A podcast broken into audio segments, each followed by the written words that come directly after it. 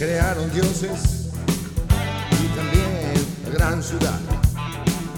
Pero siempre tienen algo, algo para rechazar. Por ejemplo, mis ideas, ¿a quién le puede importar? La verdadera importancia a ninguno se la dan. La lluvia sigue cayendo sobre un asfalto gris aquí en. Bienvenidos amigos, bienvenidos a todos a esto que se llama Punto y Aparte, otro programa más en la grilla de Espacio 15 centavos. Bienvenidos a este universo paralelo que cita una antena en la comunidad republicana separatista de Cataluña y está transmitiendo desde el otro lado del océano con conexión vía las toninas en ese cable que siempre me pregunto, ¿cómo, cómo hicieron para poner un cable tan largo que una dos continentes? Yo a veces me pregunto, ¿cómo hicieron para cruzar en tiempos antes que existan los grandes barcos eh, con esas piraguas para cruzar dos continentes? Yo me pregunto, ¿qué hace del otro lado del continente y no anda en piragua, pero sí sabe lo que es la piragua? Mi queridísimo compañero, amigo de los primeros momentos del justicialismo berreta y de los segundos momentos del justicialismo fascista, el inigualable Andrés Robles. Compañero doctor licenciado en, mm, artes ocultas, profesor David Brugia Fredo, ¿cómo andás? Eh, yo sé brujo. lo que es la piragua. Era igual que el teto, pero abajo del agua, ¿no? Y vos decías, ¿querés jugar a la piragua? ¿Sabés jugar a la piragua? Y uno decía, no, qué pavote. No sabés Igual que el teto abajo del agua. Esas cosas que quedaron y que escucho en los programas y te tengo que decir una cosa, loco. Siempre Pará, estamos... eso ya no lo debe decir nadie, ese tipo de cosas. Solamente nuestra generación de boomers, viejos chotos, lo decíamos, bueno, ya o- quizás una generación posterior, pero después ya más o menos eso ya desapareció, ¿Sabés jugar al teto? supongo. Eh, no, ¿cómo era?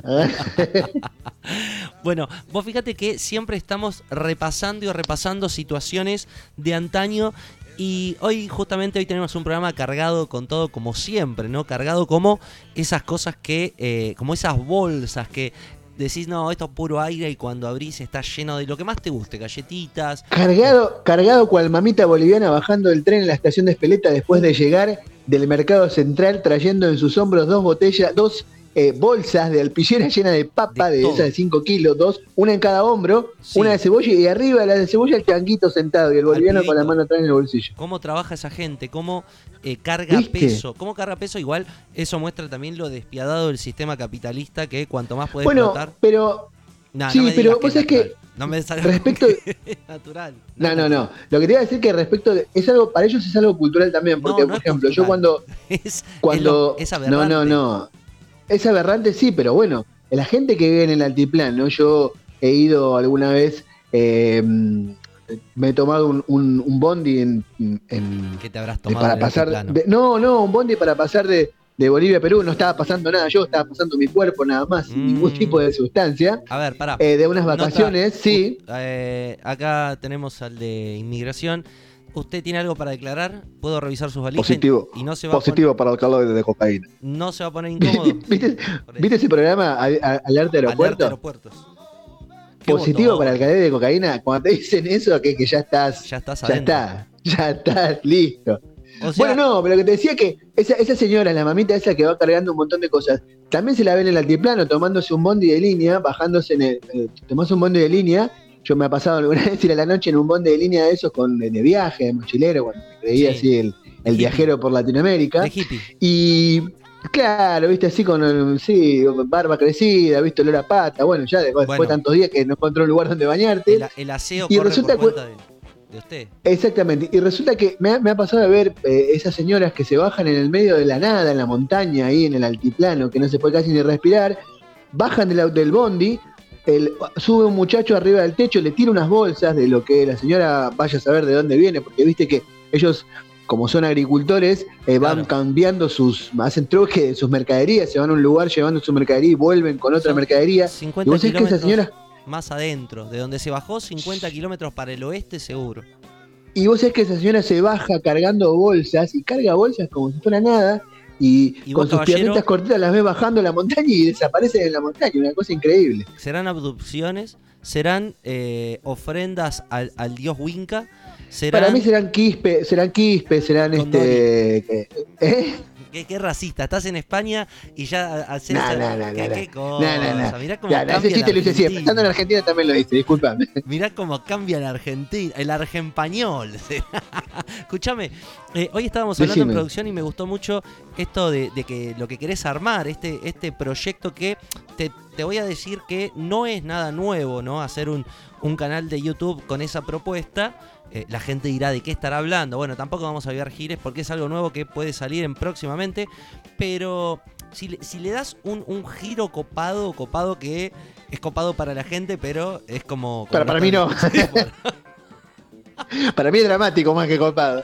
puede estar Bueno, muy sí, te- tengo la idea de hacer, de hacer este, una especie de, de cara B de vivir de inmigrante, de, contar que, que no es todo, venís y trabajás 14 horas de, lava, de lavacopas y al, al año que siguiente tenés un Mercedes-Benz, porque eso no pasa, Tu no jefe. pasa. El jefe sí va a No, no. Tu, tu jefe sí también, probablemente sí. El bueno, todos los jefe. jefes probablemente sí tengan un Mercedes a costa de lo que trabajan los demás. Pero bueno, eh, contar más o menos algún poco de la realidad más cruda y descarnada eh, que sufre uno y que sufre en general el inmigrante en un país así como este que también no está más de, mal decirlo, tiene un programa social importante y bueno, y, y tratar de reflejar un poco que, que de esa realidad que por ahí es lo que no se ve. Vamos a ver, tengo que armarlo todavía, es una bueno. idea que tengo, Está buena la este, idea. así que vamos a ver. Está buena la idea porque aparte desenmascara muchas cosas que uno piensa que es eh, abrir el paquete y sacar mayonesa. Que creo que era así. Exactamente, me abrir el paquete, sacar la criollita y te la encontrás que está, viste, cuando abrís, sacás el paquete, la mordés y la criollita está húmeda. Y no es lo que eso la- con- viste que con toda la- bueno, viste que cuando vas con toda la expectativa, a mí me ¿Por qué pasaba que estaba preparado el mate y tenía un paquete de criollita cerrado, lo abría así, Y es una. iba con la ilusión de, de pegarle la mordida que sea crocante y estaba húmeda. A ver, ¿por qué si comes una criollita no pasa nada? Y si comes una hostia y no estás bautizado, vas a ser condenado como un pecador. Acá hostia le dicen también a que te, den una piña, ¿no? Hostia, Te den un hostiazo es que te den un. Claro, que te den un hostiazo es que te den una ñapi. Esto, este, Eh, este programa es ¿Vos un que- hostiazo. te- ¿Qué gusto tiene la hostia? Yo no me acuerdo. La, la última vez que la tomé tenía 14 años. Más de Tomé 30 y- muchas 34 años cosas. hace. Pero hostia, creo que es algo que es una cuenta, no sé si pendiente, pero no nunca comulgué con, con ninguna religión por ahora. Eh, ¿No sos no estás bautizado? no, eh, sí, estoy bautizado, pero no, pero bajo Ah. no, no mi, mi elección. Pero y después no, qué sé yo, todavía por eso digo, falta mucho, creo, un largo trecho. Estoy abierto a, a Porque vos fíjate una cosa, ¿no? Yo aceptaría ser parte de una religión que, por ejemplo, no me prive de comer cerdo, así que supongo que judío no sería. Eh, buscaría una Claro, re- musulmán tampoco. musulmán tampoco. Beber vino, me gusta mucho las Bueno, religiones- musulmán no serías entonces. no, ah, tenés razón. Me gusta mucho esta cuestión griega, viste, del culto al hedonismo. Eso quita mucho también en la religión Eso católica. es ser un falopero, digamos. Claro, bueno. Eso es ser, como dice, Mo- como dice un puto falopero. Bueno, ponele. Eh, ¿Hay alguna? ¿Funcionan? ¿Tenés un catálogo en la cual me pueda asociar al, al grupo? O sea, a mí me gusta dormir eh, hasta tarde, comer en exceso. Me gusta rendirle culto a cosas que pueden pasar de moda, me pueden cambiar la- el gusto, ¿viste? Porque uno cuando, por ejemplo, escucha a los Beatles, dice, ¡fuá, loco! Esta banda posta que es la mejor del mundo, es más grande que Dios. Y después te cambias y sí. Uh, Vos es que, disculpame que te interrumpa, pero ahora, mira, esto me, me linkea con algo. ¿Sabés que me vi el documental Some Kind of Monster eh, de Metallica? ¿Y qué tal? Están, no sé si están en Netflix en Argentina, pero lo- son dos capítulos, uno que dura casi do- una hora y casi dos horas y el otro que dura, que está, son, está hecho en el 2003 cuando se va, viste, Jason Newsted Sí. y entra y antes de que ellos graben San Anger, todo el proceso de grabar San Anger desde la re- desde la renuncia de, mm, de Jason Newsted, desde que se, se va Jason Newsted y mm, y el proceso, bueno, cuando a James Hetfield entra en, re- entra en rehabilitación y lo filmaron, vos es que supuestamente iba a ser un documental que iba a durar el periodo de grabación, ellos vuelven con Bob Rock, ¿viste? El que los hizo Sí, grabar El el, Black Album, ¿te acordás que lo hablamos Claro. en Discos Tú? Y vos sabés que es un documental, yo la verdad que eh, bastante, parece un poco esos reality, ¿viste? Donde están todo el tiempo filmándolos y ellos están hablando. Bueno, la cuestión que en el momento de, de- de- de la partida de Jason Newsted, ellos entran en crisis, porque bueno, entran en crisis como banda, empiezan a haber choques violentos entre el baterista, el enano, ¿cómo se llama? eh, Lars, Ulrich. Sí, y, y, y, James, James Hetfield es el guitarrista cantante, sí, James Hetfield. Y Kirk Hammett, pobrecito, ahí en el medio, vos lo ves, parece un re buen tipo, ¿viste? Porque Metido en el medio de los dos. Los enanos y los tullidos siempre tienen mal carácter.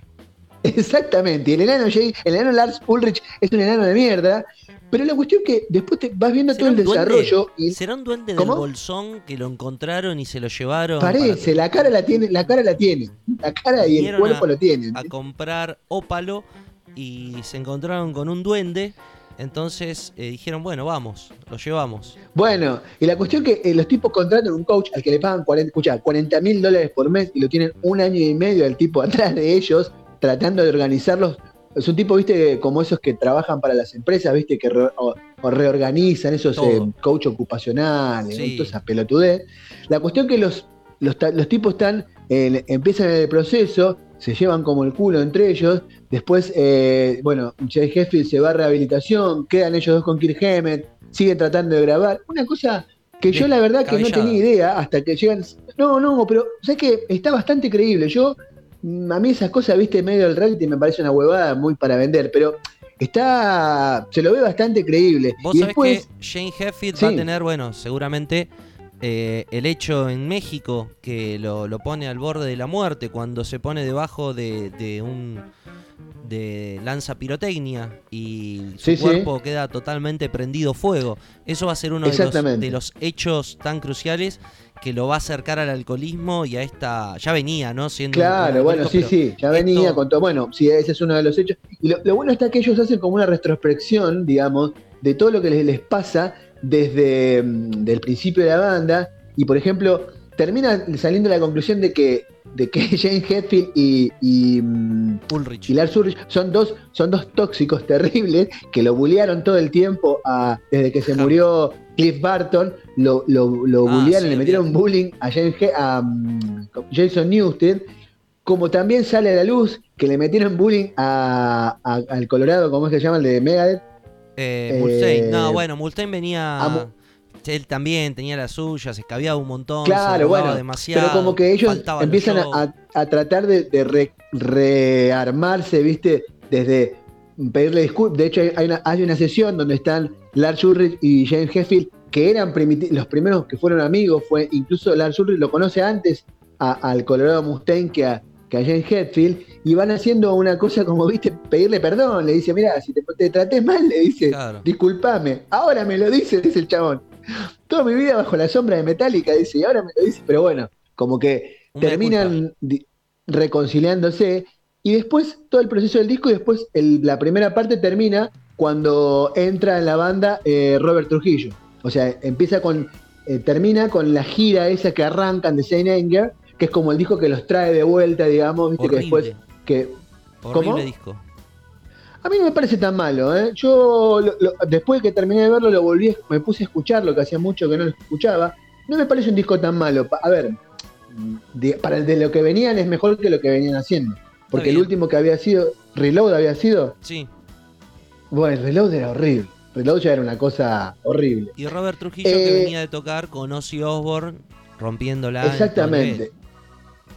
bueno, y antes con Suicide tenían también su banda Suicide Tendencies y después hacen como un una segunda parte del documental, cuando se reestrena, hacen como un una remasterización de la primera parte de Son Kind of Monsters, y hablan ellos de 13 años después. Me puse a pensar que, viste, que siempre se ve como a las bandas con, con su, cuando suele haber dos personalidades fuertes, una personalidad intermedia que hace como de contención, ponele, los, los eh, en los Beatles eran eh, John y, Paul, y en el medio estaba George ahí haciendo una amalgama, y siempre hay uno que es como el nuevo, el que se da eternamente nuevo, aunque haga toda la carrera, ¿viste? Que generalmente es o el bajista o el baterista, en este caso es el, bueno, el baterista también lo es, como pasa, por ejemplo, después, ahora con Metallica, donde hay dos personalidades fuertes, y siempre hay uno nuevo, que a uno que parece nuevo, pero después me puse a pensar que Robert Trujillo, pensás, es el nuevo, el último integrante que se, que se entró a Metallica, y tiene más de 40 años de carrera metálica y de esos 20, y de esos 40 hay 20 ya porque eso fue en el 2003. O sea que ahora en el 2023 van a ser 20 años que Robert Trujillo es el bajista de Metallica, una cosa increíble. Y me puse a pensar también eso de que decir que cómo em, los tipos, eso que lo que vos hablabas, viste, de, la, de, la, divinidad y de adorar, cómo los tipos logran, em, ellos desde, desde adentro, llevar adelante esa vida de ser quienes son, viste, lo difícil que es también este, ser uno de esos tipos, ¿no? Y después yo me voy a pensar, bueno, mañana lunes. ¿Cuánto piensa este muchacho? Claro, sí, hay días que piensa, hay días que piensa. Y bueno, y nada, y después, viste, uno dice, bueno, sí, qué capo que yo, y después uno termina escuchando la música y, termina pensando, ¿qué? No, no, no tiene sentido si, no, si hablas de piso. Así, así funciona. Vos tenés que hablar para que yo te pise e interrumpa. Ahí está, bueno, nada, y eso. Y vi el documental sobre Canal Monster y está bueno. Y eso quería decir que Metallica, mm, es más, para que por lo menos los, los veas de otra forma después de haber visto el documental. Che, ¿sabés qué? Me vi eh, Get Back de la historia de Peter Jackson que retrata, va, la historia de los Beatles, eh, que recupera Peter Jackson en una forma arqueológica eh, perfecta, la verdad que... ¿Dónde la viste? Hay una plataforma gratuita que tiene varias productoras como HBO, como Netflix, Prime, se llama Pelis Flix. Pelis Flix. Ah, Pelis Flix, sí, la conozco, sí señor. Pasa que te, te baja con muchas porquerías las bueno, películas, o sea, trata, tarda mucho. Pero si sorteas esas porquerías vas a encontrar eh, un lugar en el cual hay buenas producciones, entre ellas quiero recomendar en, eh, Succession, muy buena eh, serie que, retrata la vida de unos multimillonarios de la industria de las noticias. Y, y, bueno, me vi Get Back y quizás eso que estás contando también se ve reflejado en esta película, pero con con un detalle, estaba leyendo varias críticas que se le hicieron, eh, que son más o menos 8 horas, son tres capítulos divididos en más o menos 2 horas y monedas, 2 horas y 20 cada uno. Eso es un documental también, así una especie de documental que los van siguiendo. No, son las filmaciones en el año 69, eh, deciden hacer un show de televisión y un recital con gente. Eh, y van a unos estudios en Twickenham a, empezar a ensayar, tenían que componer 14 canciones para, el show de televisión y para con eso iban a sacar un disco, un documental. Bueno, ya desde movida, eh, las relaciones lo que, lo, que, lo que hacen es filmar todo lo que pasaba ahí adentro, con micrófono, con todo. Y ahí empezás a ver un poquito más de la historia. Nosotros conocimos lo que es Let It Be, la película que salió, en la cual vemos los temas interpretados en el disco. Y al ver esa, esas escenas, más o menos la película dura una hora, una hora y monedas, eh, nos perdemos mucho y entra mucho en juego todo lo que es la mitología de que los Beatles se separan por Yoko, que en realidad se llevaban mal, que hay mucha, mucha nobleza, mucha fractura emocional eh, tras la muerte de quien sea el articulador ¿no? de, todo este proceso, que es Brian Epstein, que a los 32 años termina eh, muerto. Vos sabés que muestra durante estas 8 horas que, que dura los tres episodios, es ver a los Beatles desde otro lugar, es, estar en, una, en un ensayo, no es para gente que quiera ver una película o un documental de los Beatles, porque vas a estar adentro de un ensayo, con los desperfectos, con los silencios, con las peleas internas que puede surgir, y acá vemos también eh, las personalidades bien marcadas, ¿no? Eh, la egolatría de Paul McCartney, un John Lennon que está entrando en una transición en la cual está explorando nuevos factores y en el medio tiene estas obligaciones. Y bueno, también a George Harrison que no, no, lo, no, lo respetan como tal, siempre lo están eh, menoscabando eh, en, en, cuanto a sus producciones. Ahí podemos ver de lleno un George Harrison. Pues es que eso, eso, discúlpame, yo lo tracé con lo, viste lo que te decía, con los Beatles, con George Harrison es como Kirk Hammett, está absolutamente fuera, digamos, de, esa. Es como, el, es como el conector entre esas dos personalidades tan fuertes. Pero el tipo es súper talentoso. Lo mismo pasa con Kirk es un gran guitarrista. En un momento deja la banda, dice: Me voy de los Beatles. Y, y se va. Deja de grabar y se va. Y no vuelve al otro día. Y bueno, y Lennon dice: Si tarda un día más, llamamos a Clapton. Obviamente que en formato de, irónico, supongo. Pero tremendo, tremendo. Cómo, los desencuentros que se producen en, esta gran banda, lo que sí, lo que te deja ver también es el proceso creativo, compositivo, en el cual ves a los cuatro tocando, más allá de que Ringo pobre es el que, el que peor se lleva todo esto porque no corta ni pincha y más que aburrimiento después a la hora de tocar, pero muestra esto, ¿no? Muy Pero buena. viste cómo son los bateros, que siempre están ahí, pa, pa, Sí. pa, echando la bola atrás, ¿viste? Che, ¿qué es esto? Esto es un podcast, señor, que hemos dado en llamar. Pará, pará, pará, ¿qué es? Es un podcast. Es un No, podcast. ¿Es un programa sí, de señor. radio? Sí, señor, es un programa de radio, es un podcast. y Llámalo es como lo que tu mente loca quiera, claro, lo que tu mente loca quiera, quiera suponer que es. Y, no está editado, o sea, sale como viene porque somos gente eh, bastante profesional que no necesitamos editar, grabar, superponer, porque salimos así, de una. Si salimos así de uno, imagínate si lo superpusiéramos, lo editáramos, lo que sería esto. Imagínate. Eh, Imagínate. ¿Qué tenemos para el día de hoy? Bueno, tenemos este, una avalancha de, Avalancha. de cosas, avalancha de cosas para, para, para poner arriba de, De, de los caballeros, ¿no? De los caballeros de Akema, no. no, de héroes del silencio, señor. del silencio. Héroes del silencio, señor. No, sé- no sé, yo sé que a vos no te gusta, pero a mí me gusta. Sí, no, me, no me hagas bullying, no me trolees, porque es una de mis Que- bandas Que a favoritas. vos te gusten no quiere decir que yo lo haga. Exactamente. Eh, entonces, como te decía, te vamos a tener varias secciones. Vamos a tener eh, esas secciones mm, tan características de este programa como Lágrimas de Mache No Binarie, donde destripamos una canción de amor y te ponemos los intestinos del romance y del amor eh, doloroso arriba de la mesa. Después seguimos con eh, ¿Qué dice señora? Donde te contamos, bueno, no seguimos, sino que es otra de las secciones, ¿Qué dice señora? Donde te contamos qué es lo que dicen esas canciones que tanto te gustan. Después tenemos eh, What the fuck is this? Después tenemos los X-Files, después tenemos tantas cosas y después, bueno, entrevistas, viene vampiro. Pau a hablar de cine. Sí, sí, falta que te pasemos, no sé, este en la bolsita y te vas, Eh, toma, eh, te la, sí. te la presto y ya Mirá que está, te saco- con eso ya está. Te saco Ya como está. la enfermera Maradona, ¿eh? Directo a, a hacer pichina a, una, a un tarrito. Eh, y, le, y, le, y le erro, encima me veo el piso. No, todo. La, mire lo que me hizo. Me ensució el piso. ¿Qué, ¿De dónde viene? Qué, barba- qué barbaridad. Qué, barbaridad la gente. Qué barbaridad la gente que iba. ¿Te acuerdas los, vale- los baños de los boliches? De los, pero de los, boliches de rock. No, no, no, ¿Qué lugar, no califican qué como lugar baño. siniestro. Qué, qué lugar siniestro. Porque se meaba en, un, en una canaleta.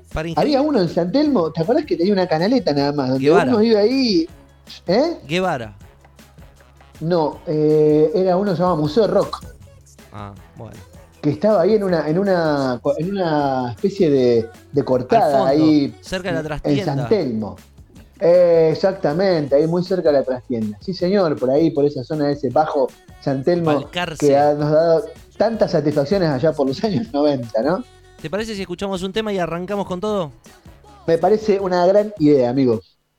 Esto es punto y aparte. Estamos en vivo, pero también estamos en espacio 15 centavos. Bienvenidos.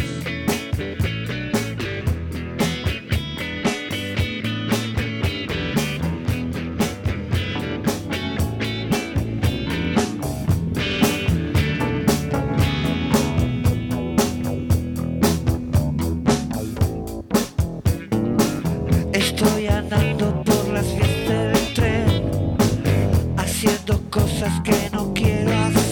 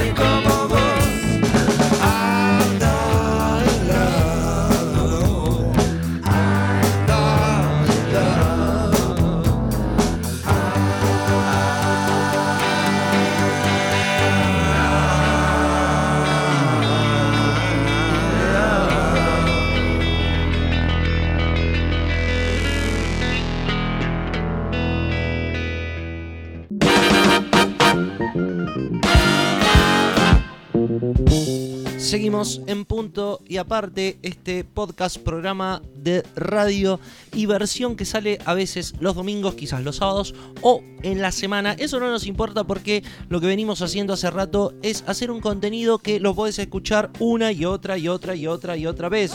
Me quiero morir, diría ese capítulo de en el cual un mozo festejaba una y otra vez el año nuevo. Y ya estamos cerca del año nuevo, te quiero contar que alrededor de tres mil y pico de personas ya pasaron por acá, escucharon el contenido que tenemos en espacio 15 centavos y nos dieron esa, ese empujón, que no es dinero, ojalá fuera dinero, pero no es dinero, pero sirve también porque nos permite seguir hace casi más de un año y bastante tiempo, ¿no? Más Igual, que amor no comemos nosotros, ¿eh? Pero de amor no vivimos. Cariño no, de amor no, cariño no, cariño no, nos paga el alquiler, ¿eh? Igual la, que... la radio, no sé, al, menos yo sé que hay gente que vive de esto, honestamente, pero a mí la radio me, da una satisfacción en la cual me permite crear, me permite navegar por un lugar que, bueno, que, creo que, que se mantiene, a diferencia de lo que te voy a contar a continuación. Eh, la radio se mantiene. Podrán eh, poner tecnología, podrán poner antenas digitales, podrán poner un montón de aparatos eh, al servicio de, las nuevas generaciones, pero yo creo que mientras haya una transmisión, mientras haya una antena o algo que, pueda comunicar a una persona con otra, este medio todavía va a funcionar. Bueno, de hecho la muestra, la muestra cabal de que esto funciona es que, mira, nosotros estamos haciendo un formato de radio en una, de una forma absolutamente eh, impensada en otros tiempos. Yo, yo estoy en otro continente, o sea, estamos en continentes distintos y estamos haciendo un programa de radio en vivo. O sea, mirá qué loco. Y, usando las nuevas tecnologías. Así que eso es lo que demuestra la, adaptabilidad de la radio a los nuevos tiempos, o la adaptabilidad de algo, de una que de algo mm, antiguo que se ayorna a los nuevos tiempos y usa de canal las nuevas tecnologías para seguir siendo en esencia lo mismo, ¿no? Y diste la palabra clave del día de hoy, que es ayorna.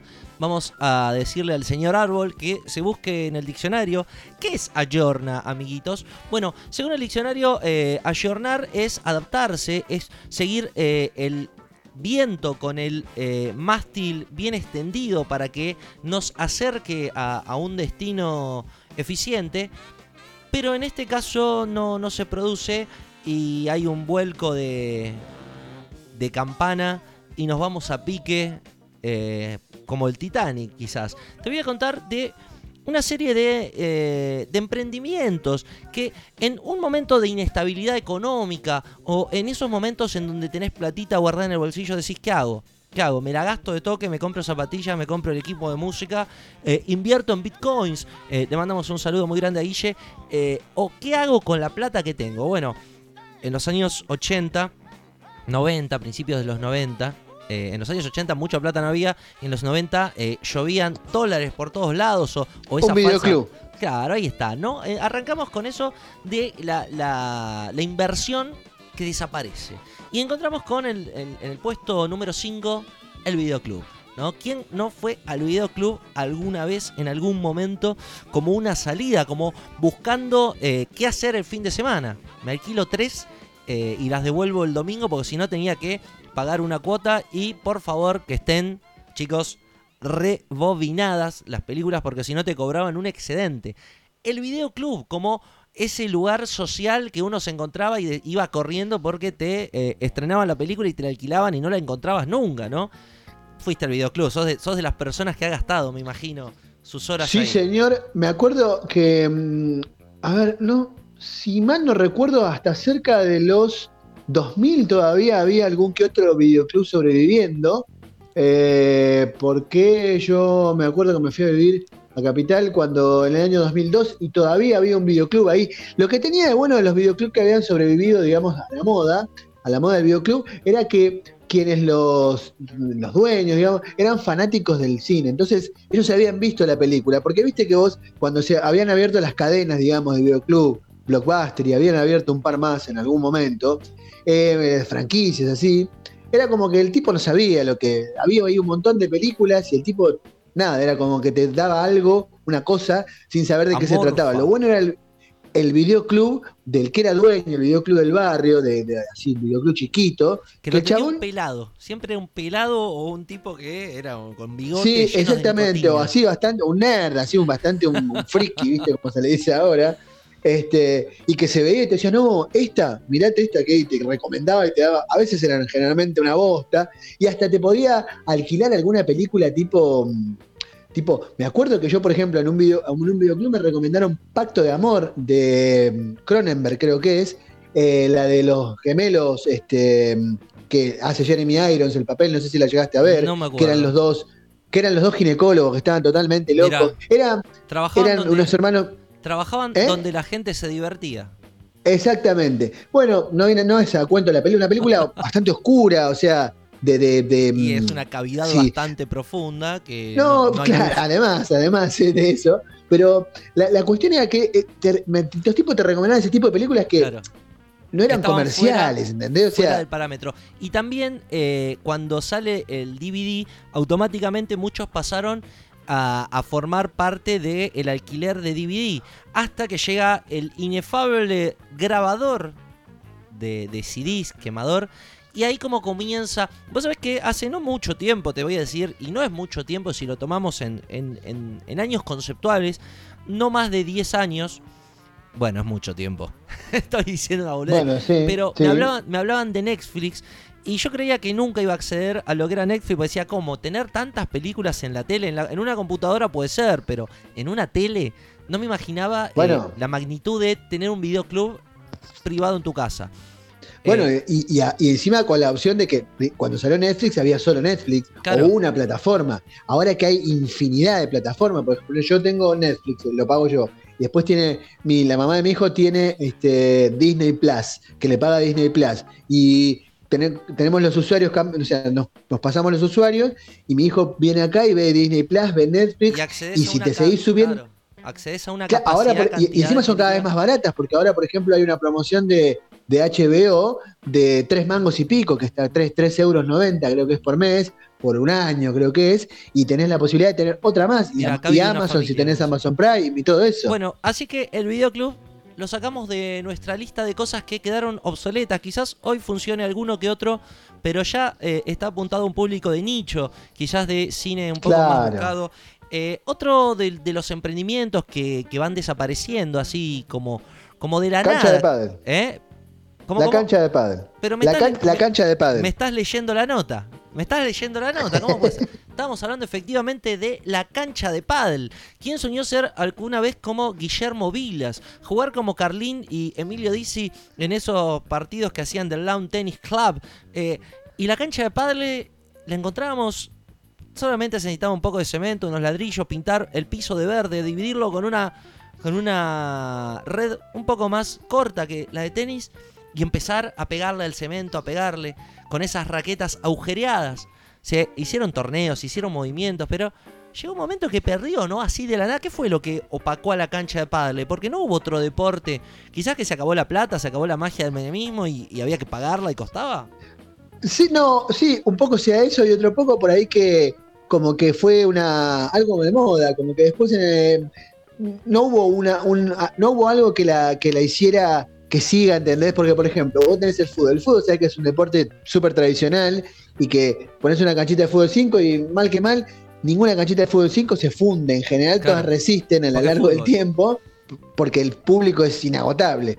En cambio, con el pádel creo que fue como algo que explotó, que fue un gran boom y que no tenía demasiada tradición. Aunque de hecho todavía algunas, muy pocas, para así para fanáticos, allá en Argentina habían quedado. Acá es un deporte súper popular, ¿eh? Mirá. Acá existe y hay un montón de gente que lo practica.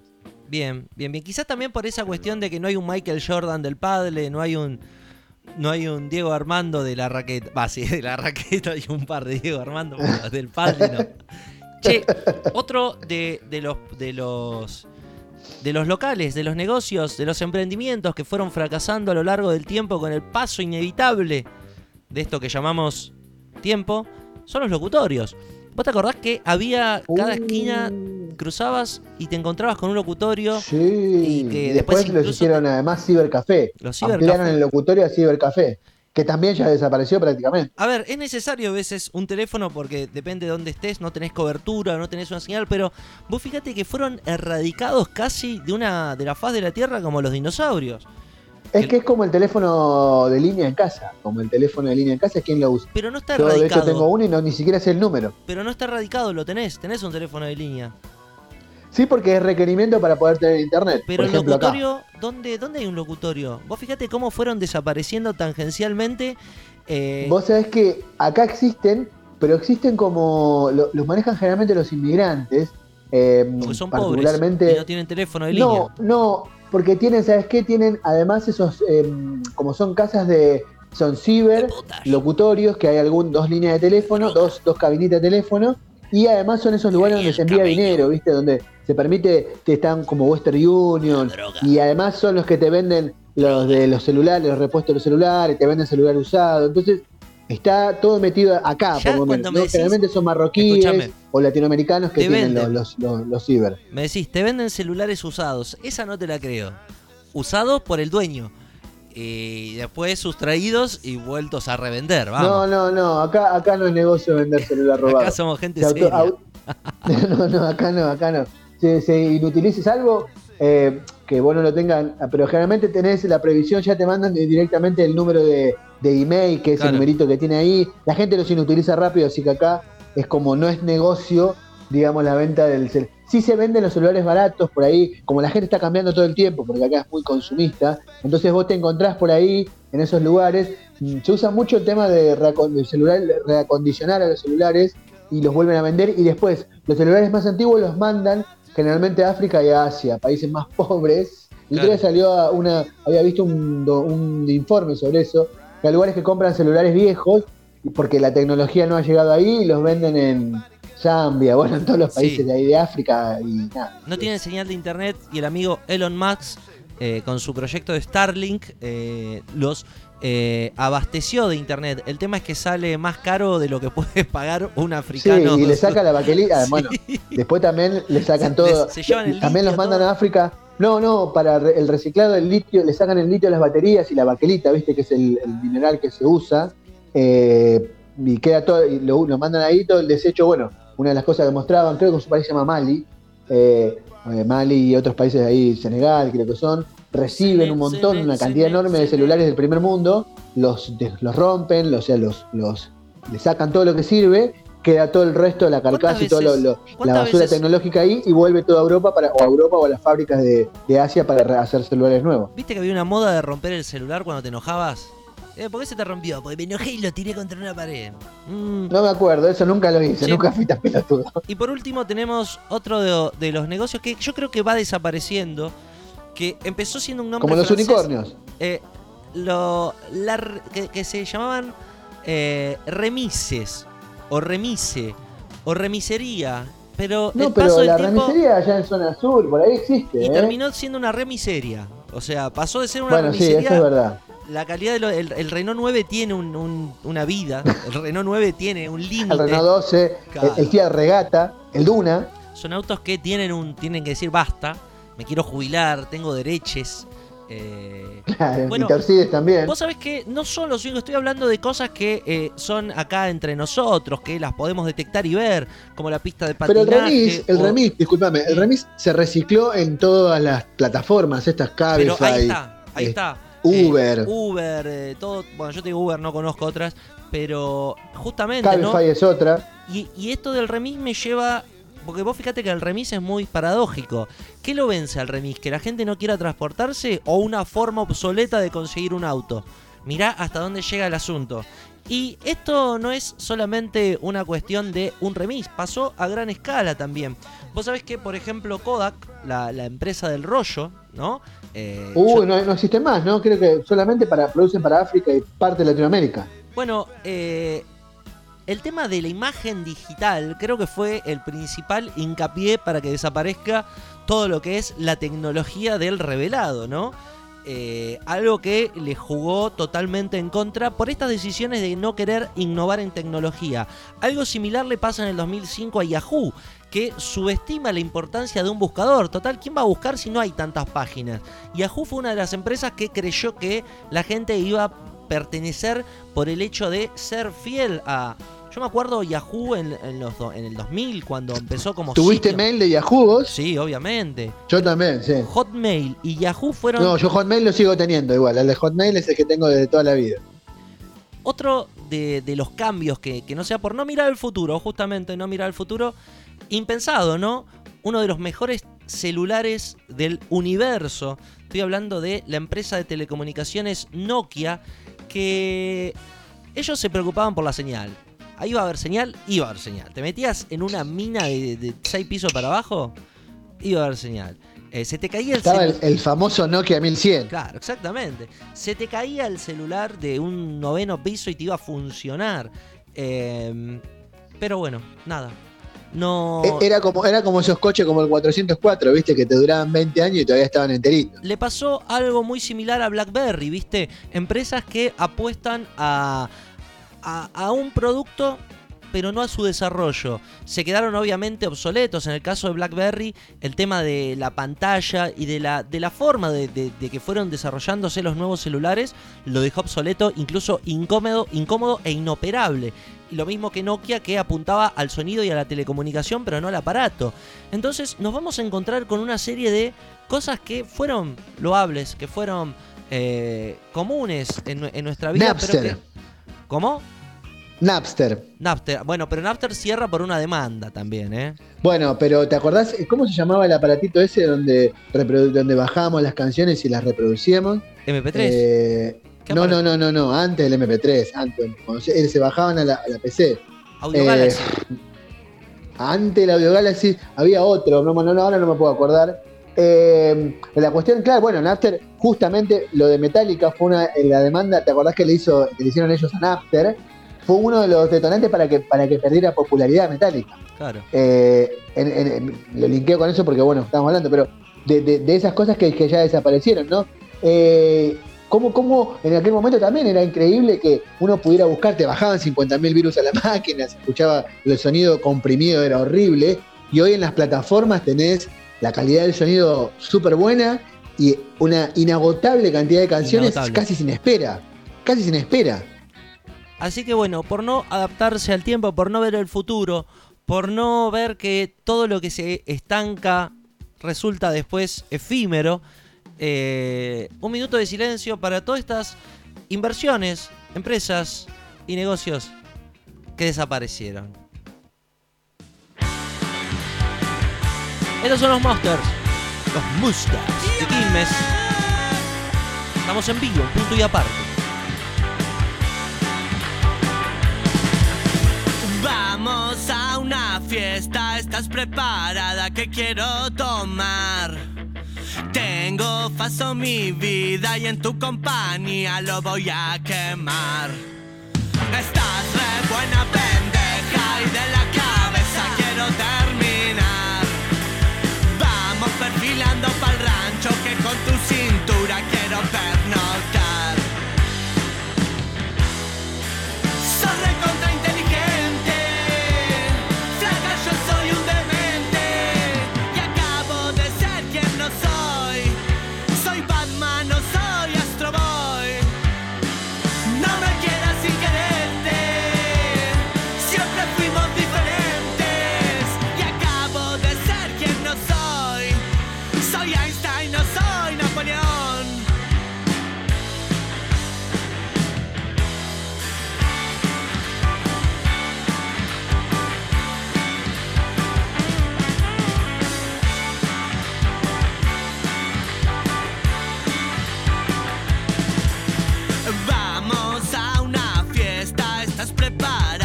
Quiero tomar? Tengo paso mi vida y en tu compañía lo voy a quemar. Estás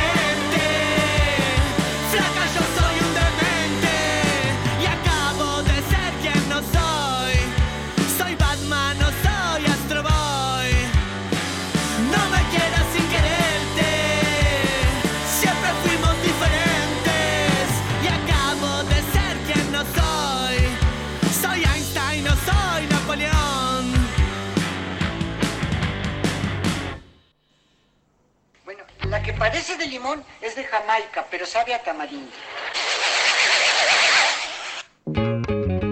Bueno, con esto damos inicio a. Parece. Sabe a limón, pero parece a Jamaica y sabe a tamarindo. Se me equivoco. Es de limón, parece de Jamaica, pero sabe a tamarindo. parece de limón es de Jamaica, pero sabe a tamarindo. Ahí está. ¿A qué se refiere con eso? ¿Qué, qué es lo que vamos a escuchar?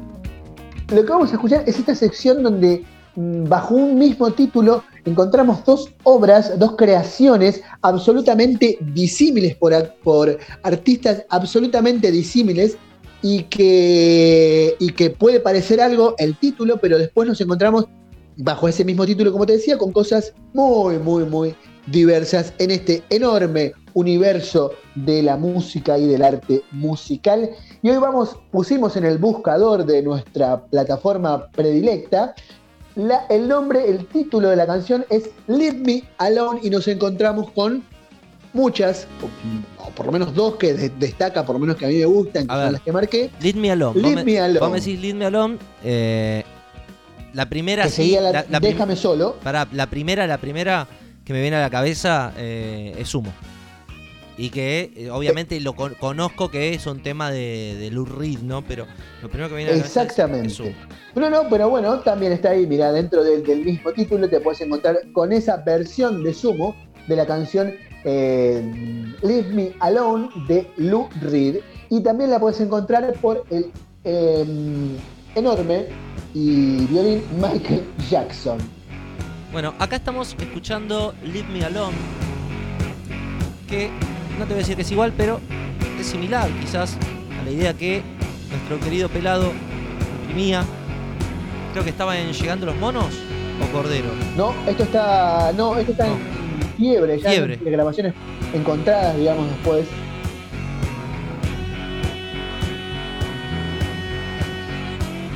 Déjame solo.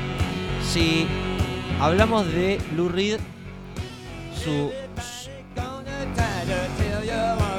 músico de la Velvet Underground, eh, su multifacético personaje, digo multifacético porque tiene esa, esa cuestión ambigua de ser un genio, pero a la vez un, un yonki perdido que no le interesa esto, esto de ser genio y, y- te pinta esta cuestión bukowskiana de, de alejarse, alejarte, déjame solo.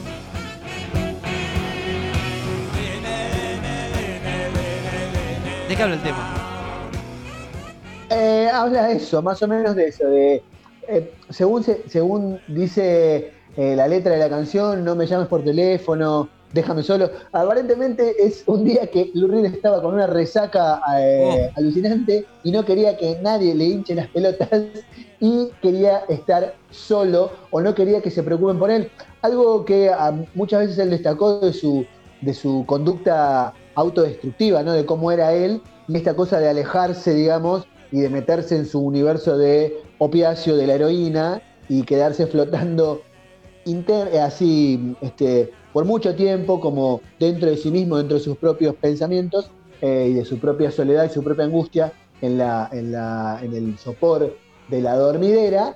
Y este Leave Me Alone es una de ellas, como también es Perfect Day. Hay muchas canciones que hablan de ese estado y de esa cuestión mm, de, que él tenía de aislarse cuando caía dentro de su universo de opiáceo de la heroína.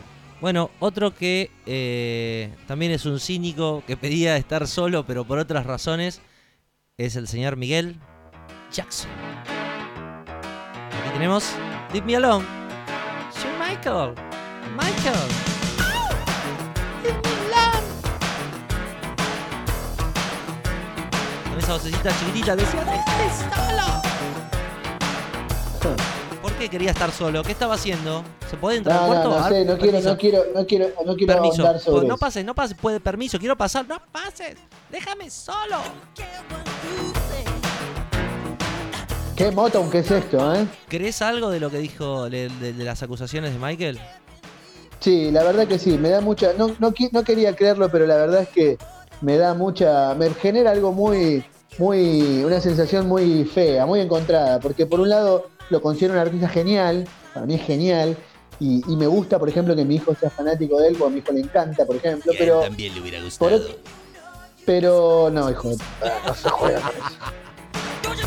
Eh, pero, pero por otro lado eso, es esa cosa, y no me gusta, la verdad, honesto, soy honesto, no me gusta ni, ni mencionar tangencialmente el tema porque me hace odiarlo, pero lo amo, ¿entendés? Porque me encanta, no puedo con, con él, con su música. No sé si está Quincy Jones acá atrás de, de la producción de esto. Sí, obviamente. Ah, porque esto está en Bad, ¿no? Claro. Muy moto en el sonido. Sí, sí, sí. ¿De qué habla el tema este? La verdad es que no sé, a ver, lo vamos a googlear porque la verdad sí no tengo bien idea. Debe ser de esas Es manías. blog. Michael. Una chica que lo dejó, que él la perseguía, que le dijo, ¿sabes qué? Sos muy morocho, a mí me gusta otro tipo de gente. Y él dijo, no Claro, te preocupes, chiquita. Déjame solo un ratito. Talking about you, baby. Sí, más o menos algo como Are you por, you me? algo por el estilo. Are you talking you me, motherfucker? Sí, va para ese lado la letra. Habla de, a ver, a ver, a ver.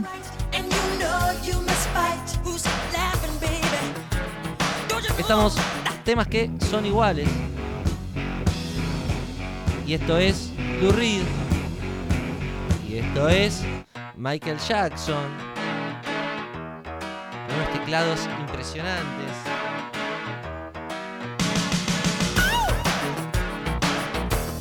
Vos sabés que hay, un pibe que se llama, eh, un, un youtuber que se llama John Track, que es un músico, un pibe que es músico que deconstruye la música, no en el sentido que deconstruimos nosotros el lenguaje, sino que escucha ca- canciones viejas. Ahora hay una aplicación, o no sé de dónde sale, que te permite ver, por ejemplo, las pistas, en la cantidad de pistas se grabaron las canciones.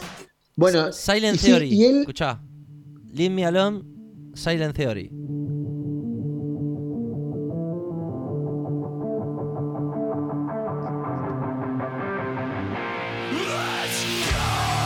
Bueno,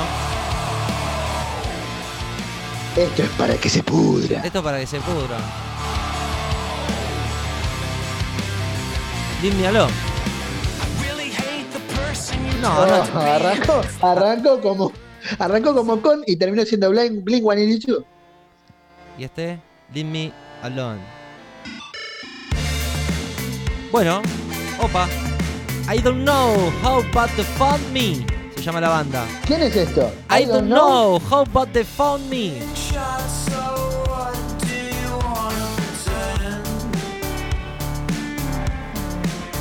Nunca lo había escuchado.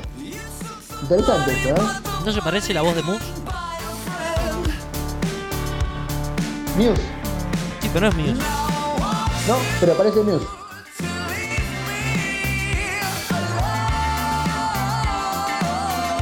Y después tenemos The Kids. The Kids. Leave me alone. Varias formas de decir, déjame, aléjate de mí, déjame solo. No. A este lo van a dejar solo. Esa es gente que le gusta. Lo dejaron solo, como tan, tan solo se puso a investigar con las maquinitas que tenía en la computadora. A la, buscó este, el Fruit- un Fruit Loops y se hizo una canción. Y por último, Tandino 415.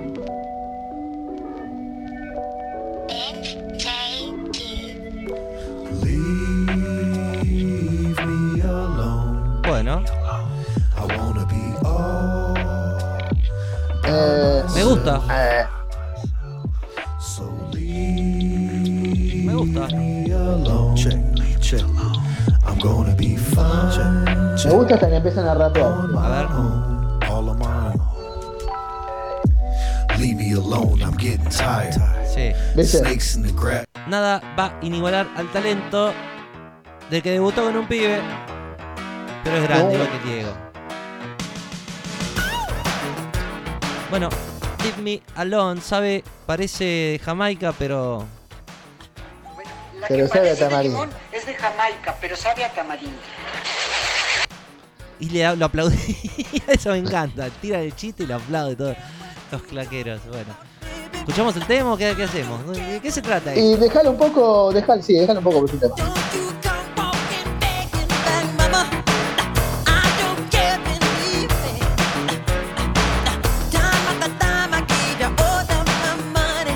Vos sabés que eh, lo que te decía del pibe este que construye las canciones, esta, esta canción, no, esta, esta no, deconstruyó Bad, por ejemplo. La cantidad de tomas de voces que tiene es una cosa increíble. El pibe no podía creerlo de cómo armonizaba él. eh, iba haciendo haci- no sé si lo haría él mismo, o bueno, supongo que Quincy Jones cuando estaba en la dirección artística del, del disco, lo iba, iba haciendo armonizaciones de voces que parecían horribles cuando las escuchás sueltas, cuando lo escuchás todo junto es genial.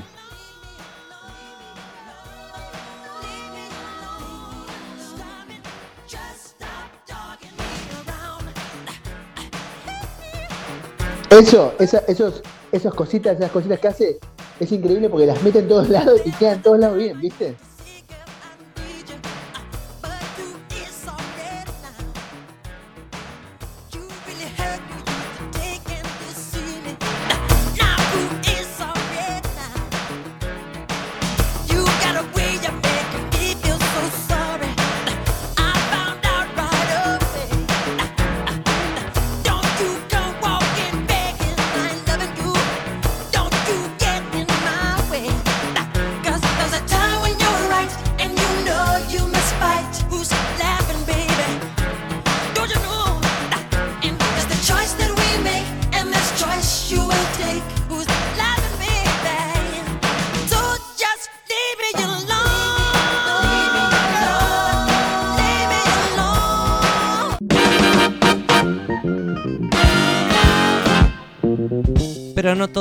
Para siempre, por eso son cosas nuevas que se van renovando como la programación de Espacio 15 centavos, hoy con este nuevo punto y aparte, mañana seguramente se sumarán más programas como que se pudra. Y estamos siempre al vuelo tratando de llegar hacia algún lugar, como siempre queremos agradecer a todos aquellos que se suman y que de alguna manera nos mandan sus mensajes de aliento que pueden hacer desde la página, desde Estudio Nuna o escuchándolo en el podcast, dejando un mensaje. A dónde amigo. Amigo, este se fue a fumar algo, a tomar algo. Ahí estoy, acá estoy, Sí, acá dale, estoy. Mirá dale. qué mala gente que soy, ya me estabas, me fui no sé a dónde, qué gente esta, eh, la verdad. Lo puedes escuchar, ah, no, había apretado mal el botoncito, no sé qué estaba haciendo, estaba pelotudeando. Eh, Eh, descontrol40 arroba gmail.com, el descontrol corre por tu cuenta y si no, en la página de studionuna.com.ar, ahí en el iconito de WhatsApp. No sé si alguien alguna vez en la vida habrá mandado un mensaje, Una no sé si alguien alguna vez en la vida lo contestará. y se equivocó y no le contestábamos. Bueno, eh, Agenda mi número, te dijo, ¿no? Y le contestaste, preso hijo de puta, nunca te voy a agendar. Soy mamá, pelotudo, te, te puso después. bueno, ¿con qué continuamos? Bueno, vamos con What the fuck is this? Ese momento donde desenmascaramos nuestras más profundas vergüenzas musicales, nuestros lastres más eh, ocultos, más enterrados bajo una placa de cal y una eh, un entrepiso arena. de hormigón. No Ahí abajo lo metemos como vida. para ocultar un cadáver. Muy- Y, muy- bueno, y no, está y muy nada, caliente sale a la luz. Está muy caliente el tema acá en Argentina, justamente. Sí, no, la verdad que no tendría. Muy mal estuvo, pero bueno. el bueno, eh, y lo levantamos con orgullo porque hoy ya no nos importa lo que digan de nosotras. De Exactamente, no nos importa nada, nos paramos arriba de la mesa, nos sacamos la remera, la panza nos cuelga y aquí está, y, acá está. Y, y eso, y mostramos ah, ¿Qué sin ningún tipo de tapujos todas nuestras, este, La música, esa basurita que barremos abajo de la alfombra, ¿viste? y que ahora la, la encontramos y decimos, oh, mira cómo está bueno esto, lo escuché y estaba bueno al final. Eh, ponele. Bueno, ¿con qué vamos hoy? Bueno, arrancamos, te, te propongo arrancar, bueno, hoy mm, particularmente voy a hacer dos, este, mis propuestas van a ser en la lengua de Cervantes, en castellano. La primera canción se llama Olvidarte y el grupo es La Mancha de Rolando. What the fuck is-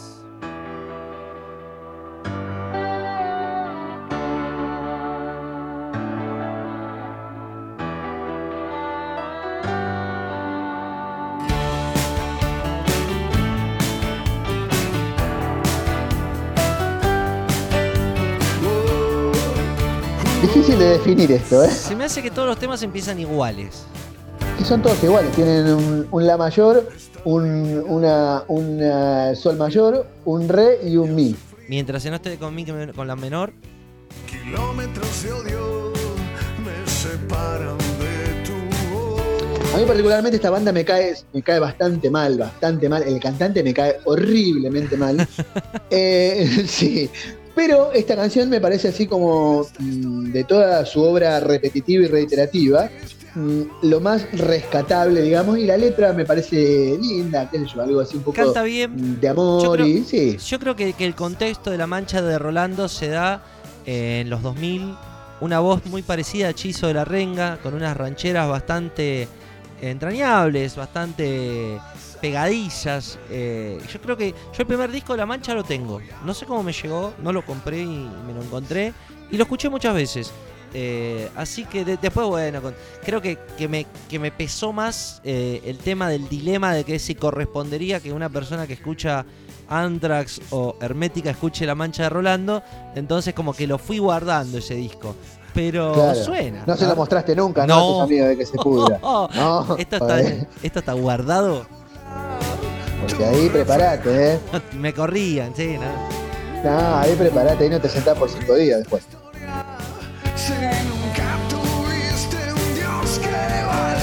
Sí, yo, aparte, me- este hombre me cae bastante mal porque Porque es kirchnerista. se- No, no, no solo porque sea kirchnerista, porque mm, ser kirchnerista, qué sé yo, y el Indio Solari es kirchnerista y no me, cae, me cae mal, pero bueno, es el Indio Solari, ¿entendés? Pero este tipo me, me parece.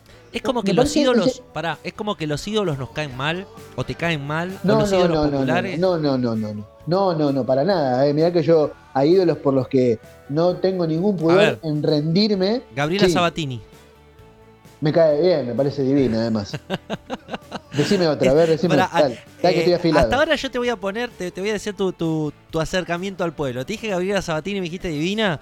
Estás en- Divina. En, un cuarto piso, eh, enfrente, en, una, en un departamento en, las tor- en la avenida Libertador, enfrente de, de lo que es el Rosedal. Ahí ya te ubico con Gaby Qué Sabatini. lindo, boludo, qué lindo lugar. Ver. Hermoso lugar. Otro, eh, Guillermo Vila. Bueno, no es tenista, no, sácalo, sácalo, Willy. Te pongo Fangio. No, Fangio, no, no sé, no me gusta el automovilismo, me parecía un viejo hablarte que hablaba horrible. Bien, bien. que no me gusta. Si elegías que te gustaba Fangio, vivías ahí y se te adjudicaba militares. ¿No? Ah, ah, ah, que vuelva la milico era. Que vuelvan los milicos, porque es de viejo. Claro. O sea, Que sí, de viejo, de viejo, de viejo. a ver, a ver otro, tengo acá, no quiero ir a lo fácil. Celeste bueno, Carballo. ten- eh, Celeste Carballo, ¿qué te parece? Pero no es una Me ídola parece- popular. ¿No es una ídola? No, bueno, pero sí, puede ser. Carlos no sea. No, no, un, pe- un golpeador, un, ah, cancelado. sí, es golpeador. A ver, no, no, no te equivocaste cuando dijiste, es un golpeador. No, Tra- no, no. trabajó No, de eso. eh, a ver, en general los boxeadores me parecen. eh, me parece, no me gusta Sí, la personalidad de los boxeadores en general. Estás atrás de un micrófono. Yo te, te, Pero, te reto pero, pero, pero, pero, pero, Mike, pero, por ejemplo, me pasa algo con Mike Tyson. No puedo evitar sentir es- empatía por él. No sé por qué, sé que es una basura. con un ¿entendés? pibe, Tyson.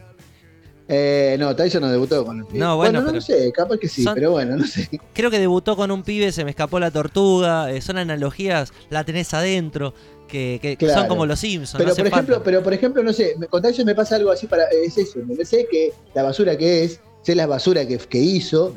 Sin embargo, me parece, no puedo evitar tener empatía con él. Y más desde que lo vi en, en, eh, The Hangover. Joe No, DiMaggio, no, no sé. Joe DiMaggio, no sé qué, no tengo ni la más puta idea de quién es. Mm. ¿Un beisbolista? De marido de Marilyn Monroe. El gran bambino. ¿Te acordás de Ah, el gran. No, pero ese no se llama, no es Joe la.? DiMaggio. No, ese e- es otro, ese bueno. es Babe Ruth. Babe Ruth. Pero, ¿sabés algo vos de, de No, béisbol? sí, eh, de películas, de las películas. Vi tantas películas de béisbol que conozco quién es Joe DiMaggio y Babe Ruth. Y que sé que es un Claro, cuadrangular. El gran Bambini, José Canseco. Y José Canseco.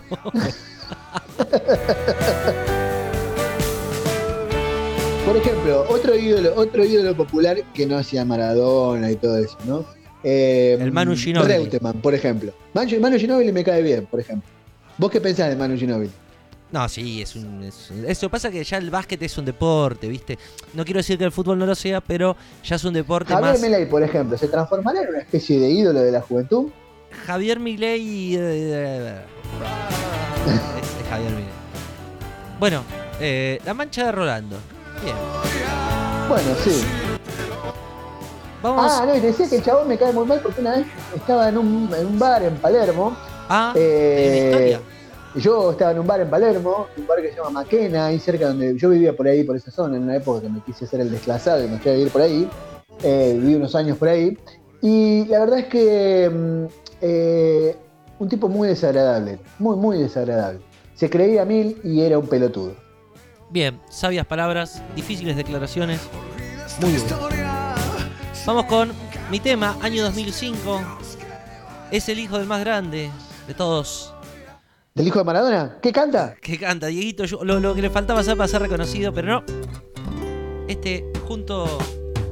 No lo interpreto como algo que ¿Qué es esto? pasó, escucha. Escucha y después te cuento. La traducción de un violento sueño. Miguel García Así es. es un fenómeno. Sé que conozco Vos sabés que yo lo vi en un bar una vez tocando. Es un, es un monstruo como canta. Sí, obvio. Canta divino, hermoso. Me gustó este tema. no refleja Pará, escuchar el estribillo.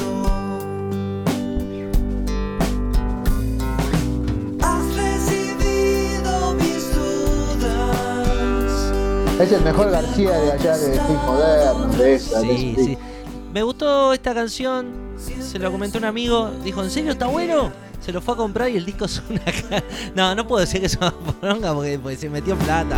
El tipo Lo que hizo- pasa es que el tipo hizo es, un disco es y yo no indie, nada. no es algo tan, tan popular de escuchar, digamos. No, pero el disco es malo, no me gustó Ni. para nada. El disco es ni, el disco, este tema solo me gusta.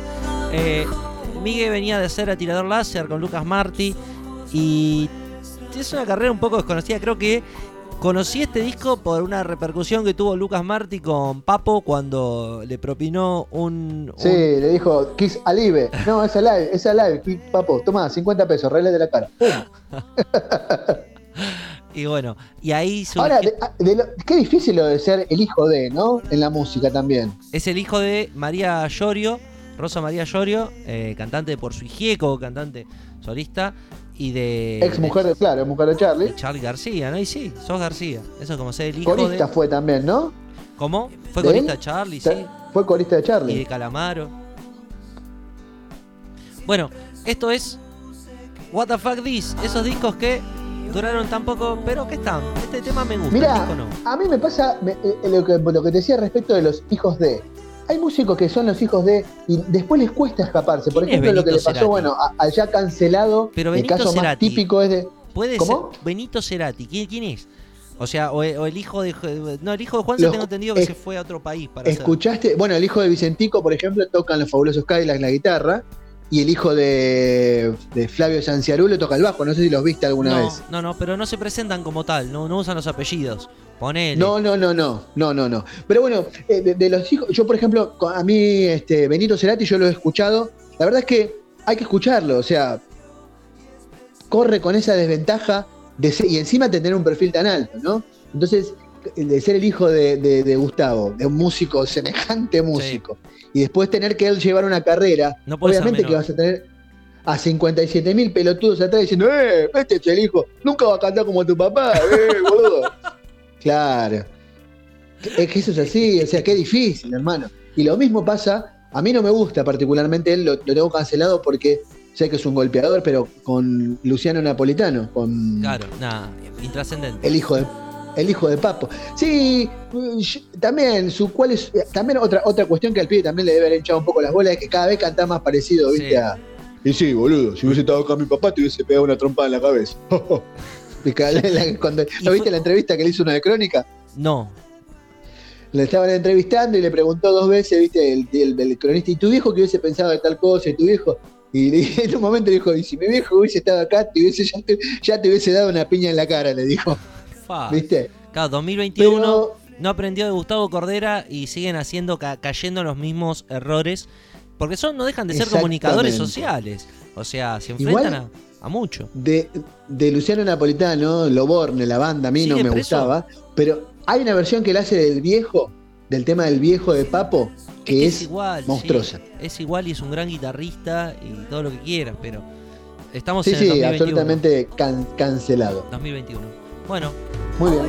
Bueno, y ahora vamos con mi segunda propuesta, que es una banda eh, ochentosa de acá de España, que yo la conocí hace, hace mucho, muchos años, pero nunca fui un gran fanático de esa banda. Eh, ay, perdón, se me soltó, se me soltó La chaveta. No, bueno, y lo que te decía de, de respecto a esta banda, nunca, si bien nunca fui un gran fanático, eh, porque en una época me daba como un poco de vergüenza reconocer que me gustaban esas canciones del rock en español, pero esta canción es una, del año, una banda del año 79 que se llama Los Suaves. Dolores se llamaba Lola, es el nombre del tema.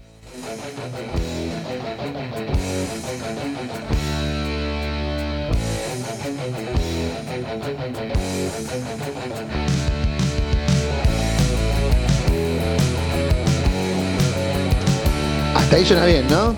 ¿Sabés que pensé que era otra? Fuiste la niña de azul ¿Qué es Iorio? en el colegio de No, no, no, no. Es una banda que, te, que te- como te digo, se llama Los Suaves, son gallegos, Sí, ¿sabes de Galicia, precursores del hard rock español, digamos. ¿Sabés qué pensé que tema era? Ese que dice, se llama Lola y tiene historias, aunque más Ah, poder- ¿no? Eh, ra, ra, ra, ra. ¿Sabés cuál es? No, Detrás estopa. de su manto de firmas ganas. Bueno. Algo desconocido.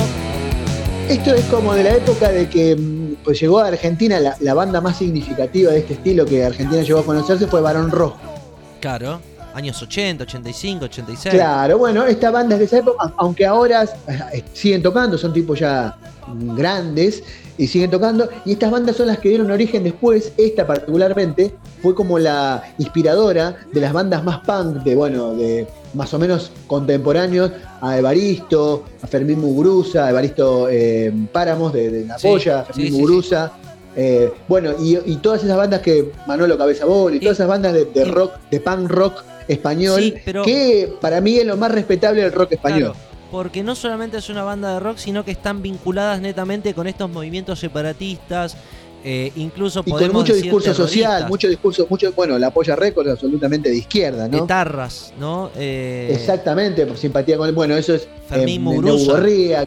Neu claro, Neu Gorriak, este, Portatu también, esas bandas de, pa- eh, hay mucho punk en el norte de España. Galicia y, y el País Vasco tienen así como esa, el, el orgullo, digamos, de ser los lugares donde, y también un poco Zaragoza, de ser los lugares donde salieron esas bandas de, del punk rock español que son tan respetadas, porque la verdad que fuera de eso el rock español, viste, es bastante pobre.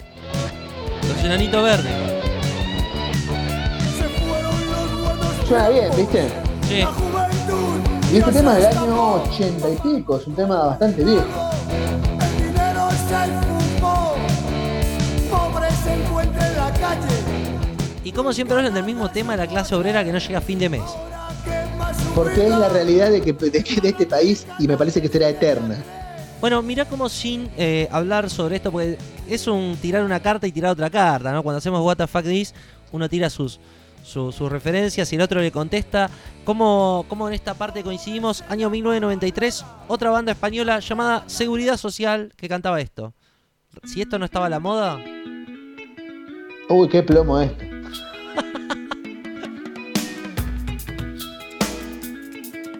Sonaba en todos lados.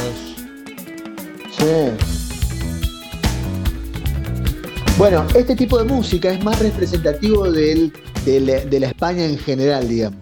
Como una poco entre algo más fiestero, más, más ¿Qué de rumba, ¿viste? Más del sur de España, digamos. Sí, también, y más de, de la parte mediterránea y del sur de España. Es horrible, a mí no me gusta para nada.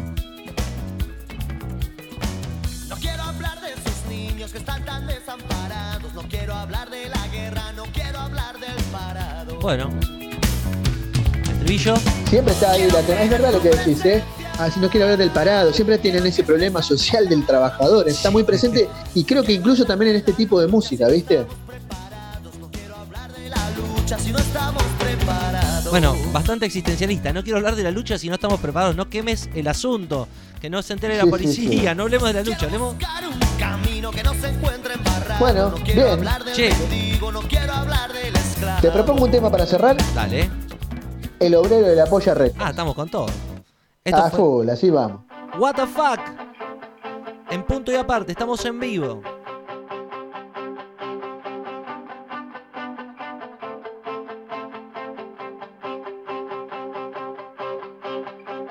El año bancario ha sido catastrófico. Solo hemos ganado 500 mil millones.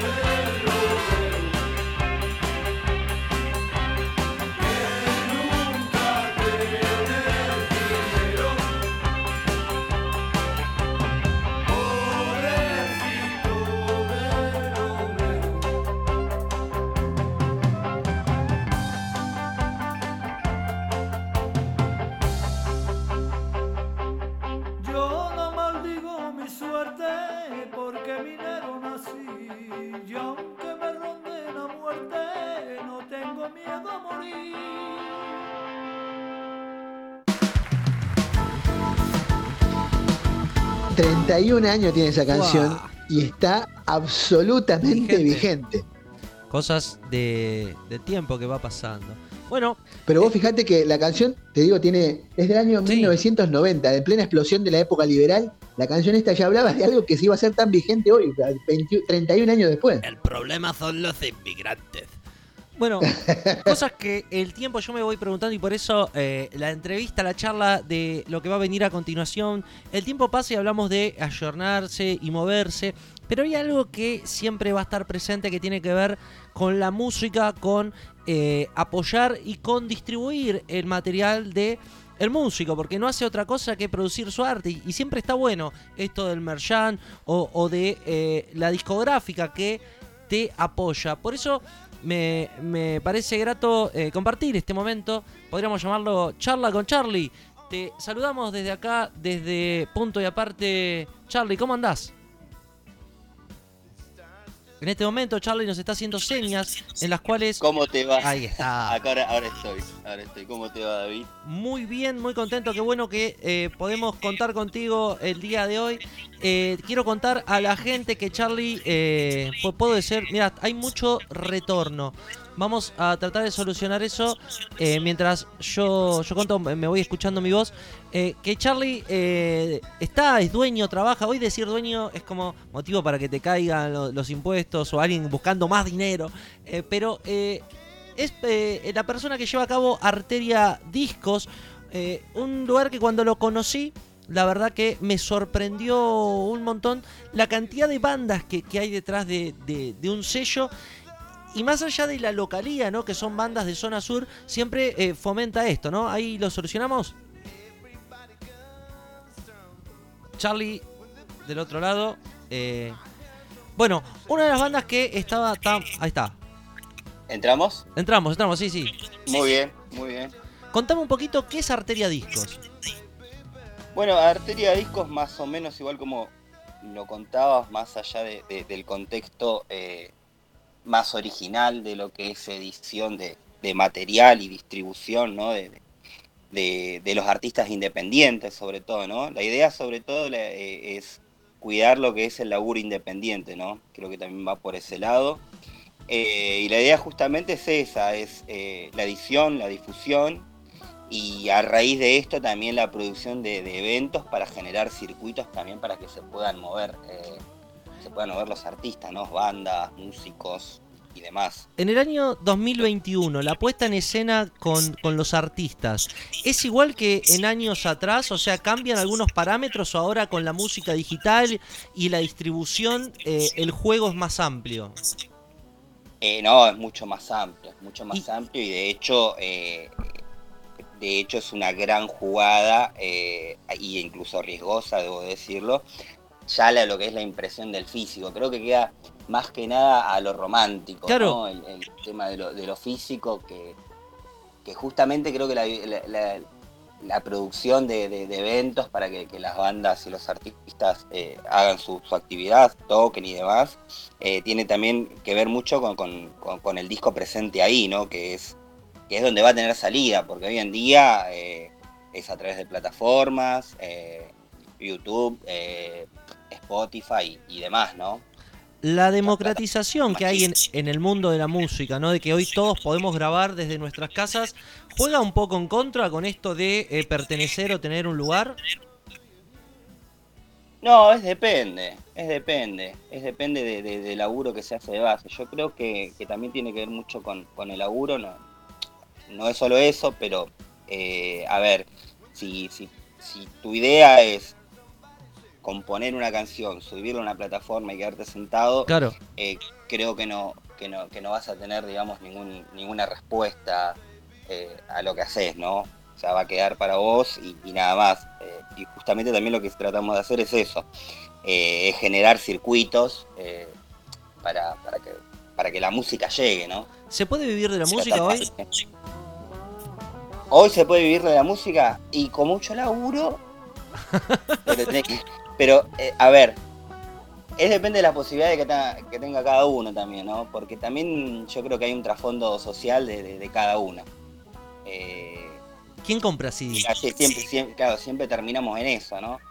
Eh, a ver, puede ser un gran músico, pero no tener obviamente la posibilidad de acceder a lo que a lo que son las plataformas y demás, que obviamente si tenés que subir un, tema a, una plataforma virtual, ya tenés que hablar de un presupuesto, si tenés que sentarte en una computadora, el, el tiempo es dinero. Eh, creo que también pasa por ahí, ¿no? Claro, claro. Contame, eh, hoy nos, veo que nos trajiste un material para ir eh, saboreando.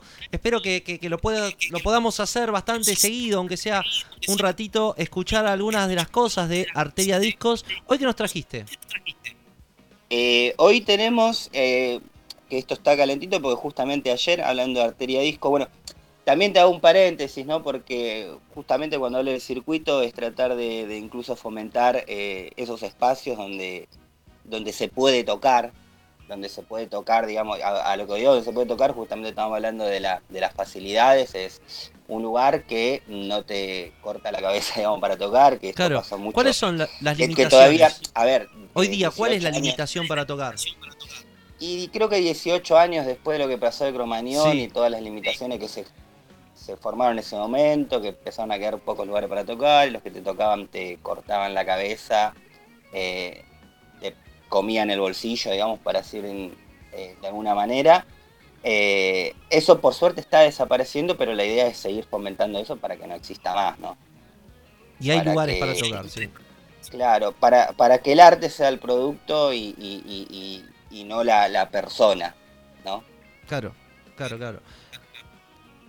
Hoy, Eh, as- así, que justamente tratamos de, crear circuitos, ¿viste? Porque quizás atrás de Arteria Discos también hay otros lugares que, por ejemplo, justamente estaba hablando de So Brutal, que ayer tocó en, en lo que es el espacio de, de Panquisaurio Record, que es un que es otro proyecto que, que- que trabajamos en alianza, digamos, eh, de alguna manera, que llevamos, eh, por ejemplo, un formato que se llama Ciclo para los Dragones, que, que son eventos que vamos haciendo de manera itinerante de eh, por toda zona sur, incluso, incluso con la idea de, de a ver, eh, como vos dijiste, nos manejamos en zona sur, pero tratamos de, de- de cada, cada dos, tres meses ir a capital y llevar la mayor cantidad de artistas como para también eh, incluso tener esa accesibilidad de aquellos artistas porque, a ver, la, la Pepa, digamos, está en capital también. Sí.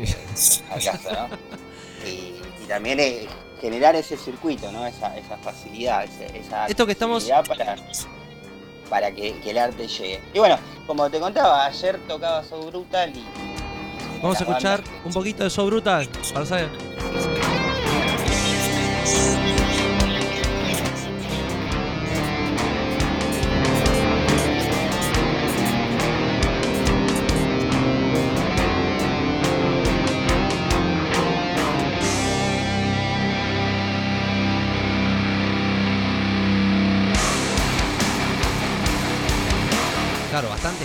El, el- el sonido, los conozco, lo- les mandamos un abrazo muy grande a Pablo.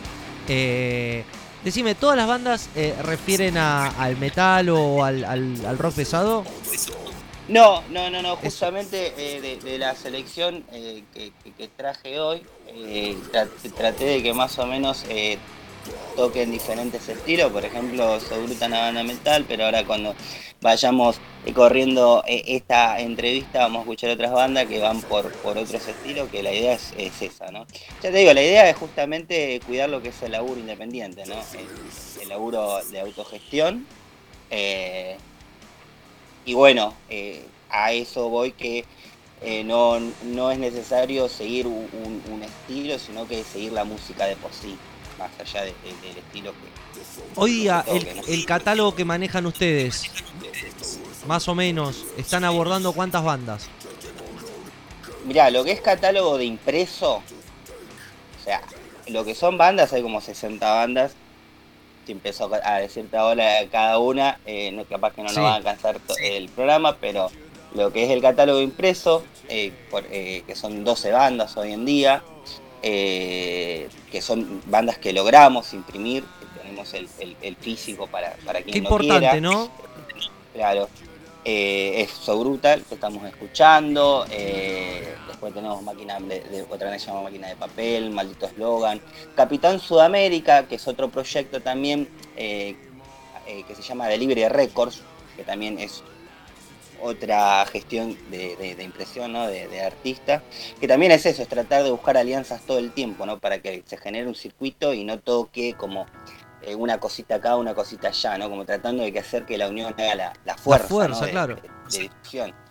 Eh, bueno, Capitán Sudamérica te decía, eh, después Mons, una banda de, de muy, muy conocida que está sonando mucho ahora, la Internacional Errante, Vendrán Volando, Los Parques, entre otras, Los Hijos de Claudia, Bien, bien. te- eh, eh, veo que es un circuito eh, bastante conocido acá en zona sur, en, en lo que es Lindero, bajo cruzando el puente de Purredón. Para los que no conocen o no saben de lo que estamos hablando, son bandas que eh, tranquilamente suenan en alguna fecha en el conurbano bonaerense.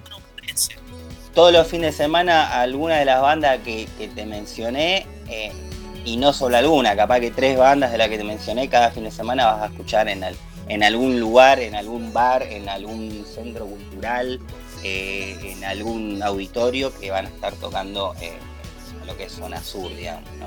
Bueno, lo que estamos. algunas que se esca- y algunas que se escapan, ¿no? Y que cruzan el riachuelo y que celebramos eso. Esta es Capitán Sudamérica. Contame de lo que trajiste. Ya escuchamos un poquito de eh, So Brutal. ¿Qué más, ¿Qué más trajiste? Bueno, eh, te mencioné Vendrán Volando, ¿no? Puede ser. Sí, sí. Tenemos por ahí. Banda de. Eh, Vera Satei, sí. Vera Ah, Satei. bueno. Bien, todo, todo, todo cerca. Estamos hablando con Charlie de Arteria Discos, escuchando un poco de la música que, que hacen en estos lugares mientras escucho mi voz. Eh, Ya, ya, ya bajamos un poquito eh, eh, el, el ruido escrimo que tiene So Brutal. Un poquito más alternativo.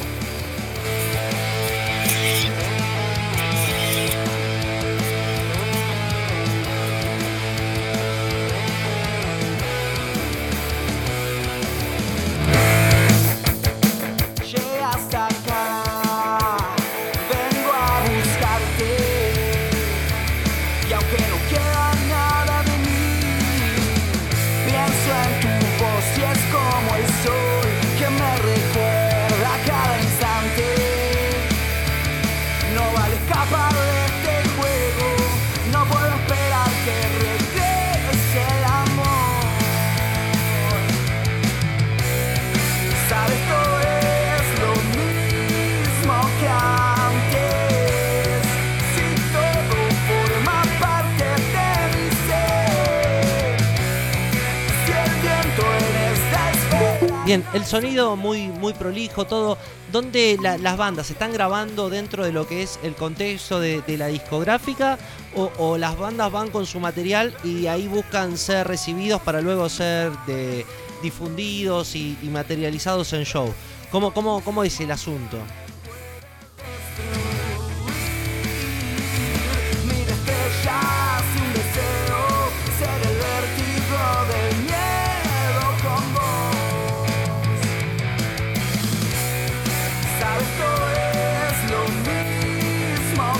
Tenés cerrado el mic, Charlie. Ahí me escuchás. Sí. Bueno, no, que te iba contando que cada, que cada artista tiene su modus operandi, ¿no? Por ejemplo, Vendrán Volando, que estamos escuchando ahora, eh, grabaron el disco en el estudio que tienen en la casa. Ah. Eh, y si bien lo masterizaron, viste, eh, quizás en, en otro estudio, eh, ahora no me acuerdo el nombre, eh, que está también ahí en Verazatei, eh, lo, que, lo que justamente tratamos de hacer es como obviamente el formato disco tiene poca salida, lo que generalmente se está pidiendo mucho ahora por banda, capaz que cualquier lugar para imprimírtelo te piden 200 copias, ¿viste? Nosotros lo que tratamos de hacer es tratar de tratar de tirar una tirada, ¿viste? corta y que no sea una mala inversión, digamos.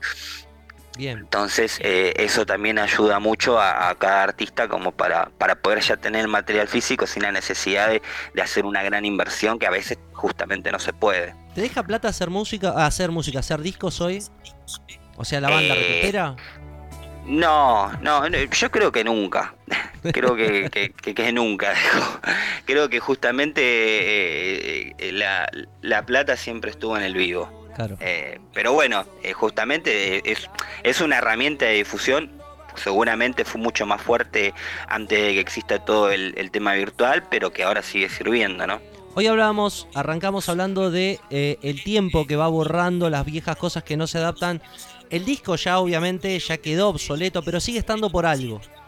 Viste que podemos tener plataformas donde hay millones y millones de, de bandas, pero se siguen haciendo discos y se sigue yendo Se para sigue. atrás. Se sigue Y se sigue yendo más para atrás, ¿eh? Sí, ¿por qué? Se sigue yendo. Y, y hay, hay varias cuestiones, ¿eh? Hay, hay una cuestión eh, más allá de lo romántico, incluso de lo sonoro. De lo sonoro y de lo que quizás uno busque más en calidad. Yo creo que eh, yo creo que la calidad que vamos a encontrar en formato virtual es eh, incluso a veces un poquito más reducida de que agarrar, sentarte en tu casa y poner un sí, ¿no? Eh, bueno, Eh, Pero es más bueno, cómodo. justamente eh, justamente queda para un, un público más chiquito. un nicho, claro. Claro. Sí, lo, lo veo en muchas bandas que tratan de. eh, tratan. Que hacen ediciones en eh, discos directamente, discos de vinilo. Y vos decís, bueno, mirá que hoy ya tenés una tecnología digital superior, tenés, como vos decís, la democratización de la construcción de tu disco en tu casa. Eh, todas Claro. estas cosas eh, abarcan un tema que por ahí volver a, al viejo modelo de, de grabación. ¿Sabes qué? Este recital de. Este recital, este este documental de los Beatles, no sé si lo viste, Get Back, muestra un poco esto, de el trabajo de, de la grabación de todos los músicos eh, y después se separa todo lo que quieras, pero el trabajo mancomunado, cómo se va desarrollando. Claro, claro, sí, totalmente, totalmente. Eh, creo que justamente eh, la, idea también es esa, ¿viste? Como, como te iba mencionando, el hecho de, de, generar esas, esas ciertas uniones que, que sirven incluso hasta, la, hasta en el tema virtual, ¿viste? A ver, hoy en día hay un, hay un tema de fondo que, que los que sostienen eh, lo que son las plataformas virtuales son justamente estas bandas eh, que son las menos escuchadas y que son las que sostienen, o sea, obviamente que eh, no va a venir una gran discográfica a ponerle plata a, a Spotify para que lo suba, sino que Spotify los toma para poder eh, cobrarse. Entonces las que realmente sostienen eh, son los millones de artistas en todo el mundo que, que quedan, digamos, por abajo de la alfombra. Y en este negocio de Spotify, ¿hay una monetización por los temas reproducidos o es todo una falacia?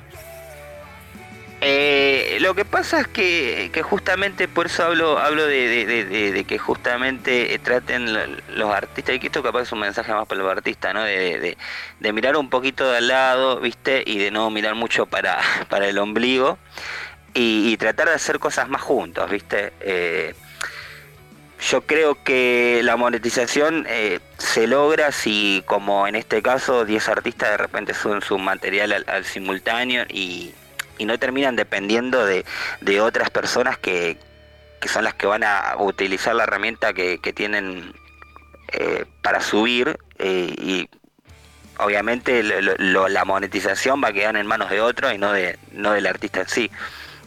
Bien. ¿Y qué otra banda más quedaba en el tintero?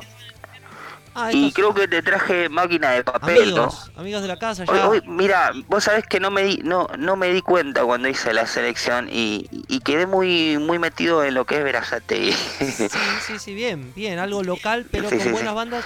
Hablamos con Lázaro, hay un programa grabado, lo podés encontrar en espacio 15 centavos, en el cual hablamos de- con, con Máquina de Papel, sí, y una banda local que toca bastante seguido. Sí, sí, sí, sí, sí. Bien, el tema que estamos escuchando es Falsa Esencia. eh, y bueno,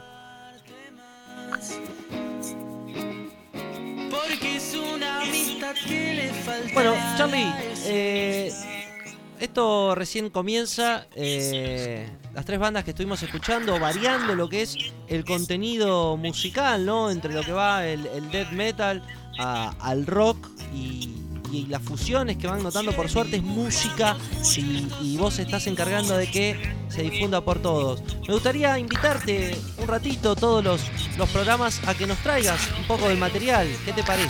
Está, estamos para eso, sí. Sí, yo me, sabés que te estaba escuchando y me había, me había quedado en el tintero eh, la cuestión que estaban hablando con, con Andrés, creo, eh, el tema del hijo de, eh, de los artistas hijos de.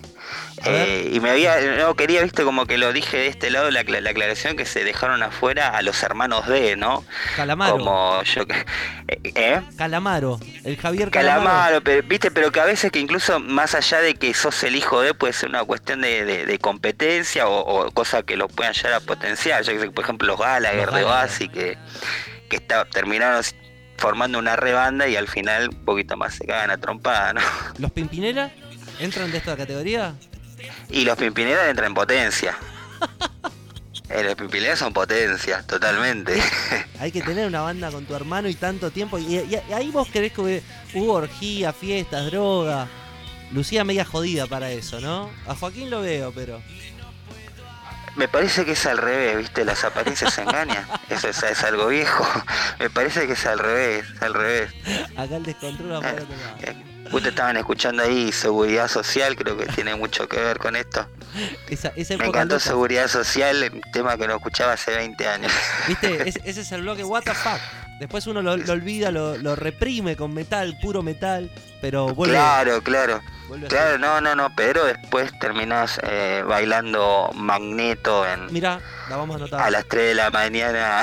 La vamos a La, anotar. la- la banda de Clarín. no, ese, era, ese, ese es Magneto, no Magneto. Magneto. Vuela, vuela. Bueno. Bueno, Charlie, te despido por hoy. Eh, nos vemos eh, en el próximo programa, si te parece. Dale, dale, dale. Eh, bueno, eh, déjame hacer Sí. una, unas in- in- invitaciones, ¿no? Eh, porque justo te, ahí te tiré ciclo para los dragones, que, que es, un, es un buen lugar no solamente para la música, sino para el arte en, en todas sus expresiones, ¿no? Que vamos a tener este miércoles em, en un bar que se llama Denver Quilmes, que está en Perón 673 y, y la avenida Andrés Baranda, así que el que quiera acercarse desde las 7 de la tarde, va a estar tocando un, un músico muy conocido de muchos años que tiene 15 hijos que se llama Villordo, capaz que no se lo conoces, del otro lado suena, quizás. no suena. Sí, sí, eh, va a estar él Músico como... platense, como una especie Músico- de indie punk.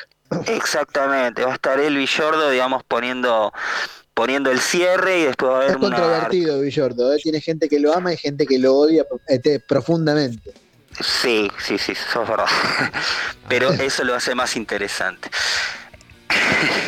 Sí, no, además Eh, es un tipo súper admirable por su consecuencia. Siempre fue así, se la jugó solo y te podía tocar. Yo me lo he encontrado alguna vez, lo he visto en La Plata, por ejemplo, tocando en un bar para 20 menos, 15, 20 personas y el chabón deja todo así en vivo. Sí, Está sí, sí, sí, sí. Eh, eh, justamente es lo que dice, eh, si tengo que tocar ante dos personas, ante 200, es, eh, voy a dejar lo mismo, voy a hacer lo mismo. El show es el mismo, el artista es el mismo, ¿no? Así que bueno, Bueno. para ir cerrando, eh, va a estar Villordo, va a estar otra piba que se llama Olivia Bogao, si quieren búsquenla, que es un monstruo, un monstruo que estoy hablando ahora acá, pero va a jugar en las grandes ligas. Olivia, Y Olivia Bogao, Bo, Gao, Bogado pero sin la D. ahí va. Eh, así que nada, acérquense, aparte hay otras expresiones artísticas, viste, a haber poesía, eh, pintura en vivo, eh, y un montón de otras cositas ahora que me quedan afuera, viste, por mira, no lo tengo anotado, te estoy diciendo ahora de lo que me iba llegando a, a la cabeza, pero acérquense, eh, es un, lindo evento, ¿no? Para, más allá del arte, para pasarla lindo, tomar algo, eh, conocer incluso gente eh, nueva de- del ambiente, ¿no? Eh, y hablar un poquito de música, un poquito de mujeres o bueno. hombres o, Mujeres o de otro género. o. Eso está de otro género. Volver a abrir las puertas y bueno, siempre con, lo- con las precauciones eh, correspondientes, pero está bueno esto de volver a, a reunirnos que tanto hacía falta a la cultura. Sí, sí, sí, sí, eh, justamente eso, que, que ahora por, por suerte de a poco eh, las cosas empiezan a, a funcionar y esperemos que el año que viene no venga ningún Omicron, ningún Macron y, y que nos pase de nuevo nada más. y- no, ya están todos. Bueno, eh, Charlie, te agradezco un montón. Nos encontramos en el próximo programa con más de Arteria Disco. Estamos hablando. Un abrazo grande, amigo. Nos vemos. Abrazo. Esto es punto y aparte. Ya seguimos con Pavo y todo el repertorio que, mira, ni te cuento. Vamos. Vamos que esto recién empieza.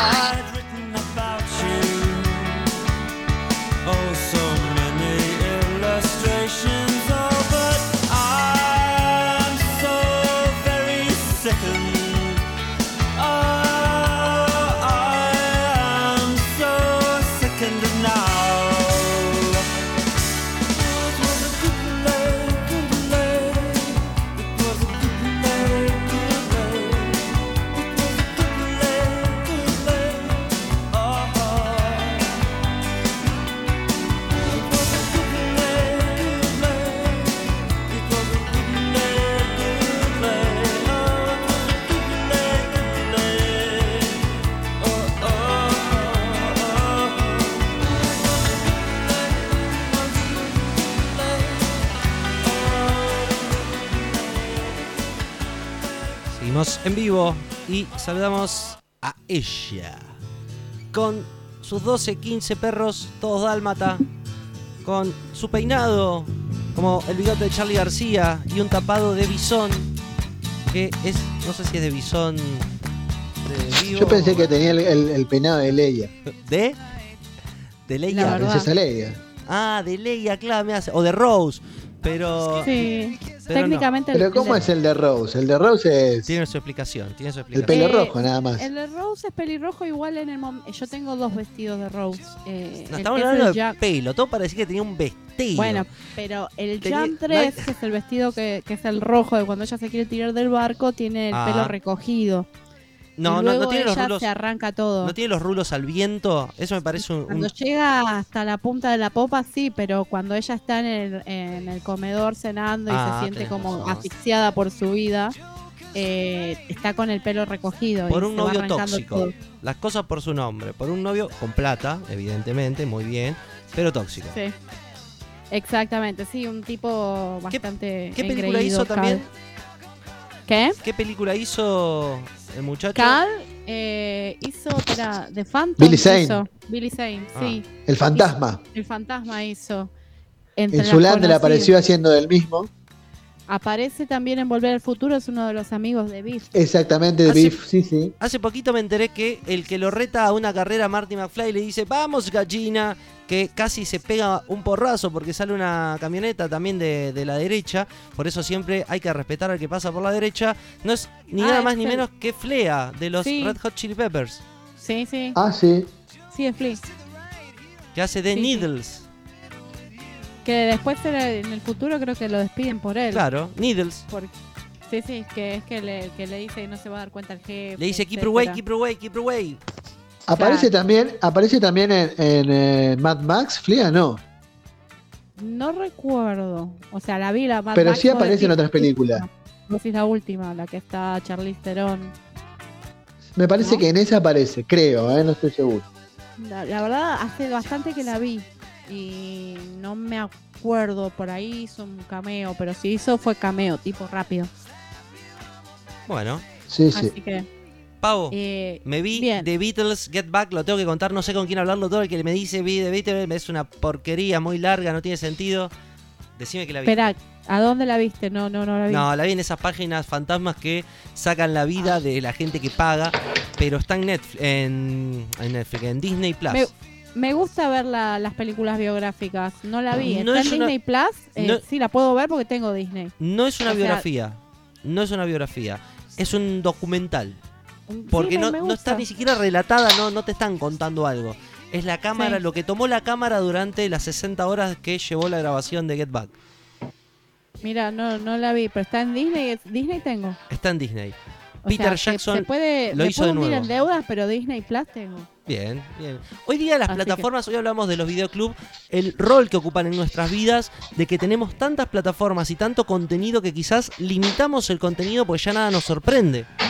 Es que ya no sabes qué mirar por ahí, o sea, ese es el tema. Es tanto y muchas veces tienen contenido basura. Por ejemplo, Netflix tienen películas muy Capulina Malas. y Ochopilote, eh, El secreto de Guanajuato. eh, Claro, todas así. producciones que decís, ¿quién ve esto? Está bien, en México pueden ser famosas, pero están creo que al nivel de mi papá se volvió loco, con Franchella. Claro, bueno, por lo menos Franchella tiene por ahí alguna, no la vi, pero tiene algunas referencias No, eh, a nuestra propia idiosincrasia que a alguien le puede llegar a, a ir.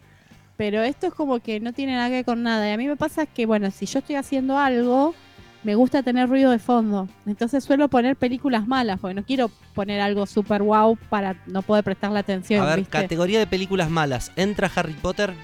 No, no, no, no. O sea, pongo tipo las películas de Navidad, Tiburón. ponerle un amor, un Ah. amor en Navidad, Bésame bajo el muérdago, La- ¿viste? ese tipo de películas. Hay una con Kate Winslet que se enamora de... del- Sí, la de- que cambian de, la cambian las casas con, ay, ¿cómo no se es, llama esa no es la de? Bridget Jones, el muchacho de Bridget Jones, que termina siendo la Eh, pareja. Con Jude Law. Jude hace Law. pareja. Hace, es Jude Law, Cameron Díaz, ¿cómo era que se llamaba esa película? Está la, la de... eh, ay, Es, la- es navideña también porque es justo para la Sandra Bullock. ¿no Y está? está Joe Black. Y está Joe Black. y Sandra Bullock. Mm, no, en esa no. Ah.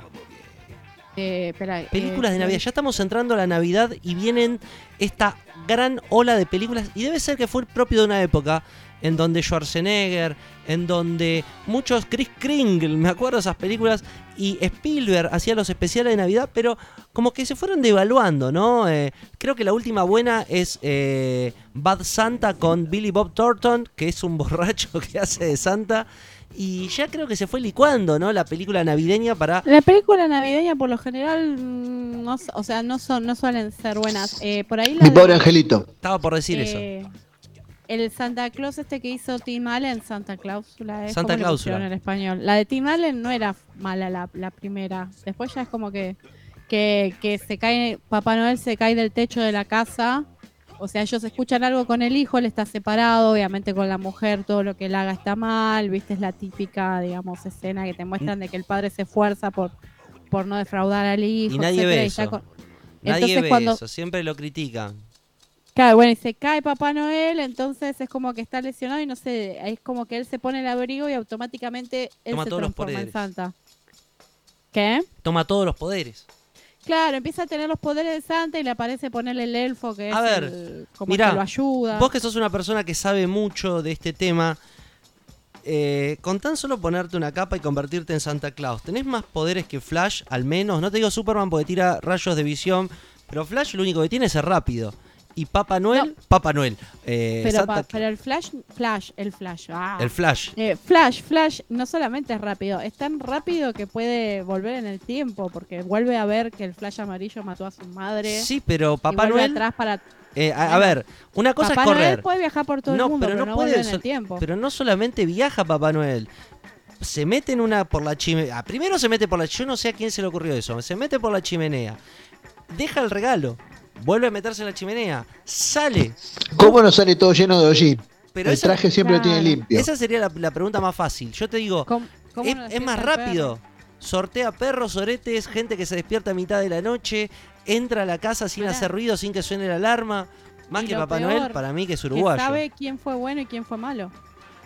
Eh, O sea, sabe tu vida. sabe tu vida. Entonces todo eso en una fracción de segundo, lo que dura la Navidad, ¿no? Porque es lo que O dura. sea, lo, lo voy a demandar por, por cómo sería invasión a la privacidad. Claro, un es, es como Sting en I Watching You, pero en la versión para niños, para niñes de eh, Father Santa. Claro, bueno, está. ¿Cómo es el. el- ¿Cómo se llama el. el- el Y aparte, ¿de dónde saca la plata para comprar tantos regalos? eh? Para Ah. mí está lavando dinero ahí. Si eso no se, Se lo cuestiona, Eh, Krampus, Kramp, ¿cómo se llama el, san- el Santa malo? Que es el, el malo, que, que viene a castigar a los chicos malos. ah, que Krampus. Krampus. Krampus. Es otra leyenda que es el contrario de Santa Claus. Si fuiste malo, te viene a buscar el Krampus, el Krampus y, o sea, te hace.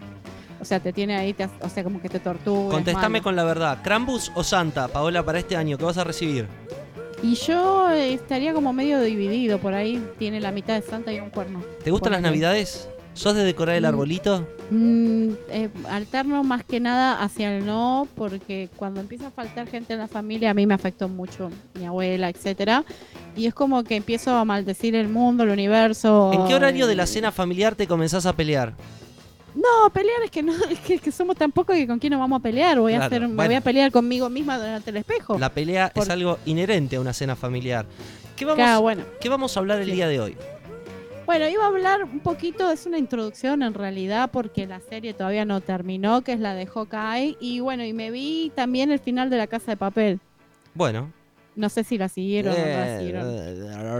Eh, un tipo que Yo va a ni, robar el- algo. ni- ni la primera temporada. ¿Ganó o no ganó? Lo importante, ¿se quedó con la plata o no?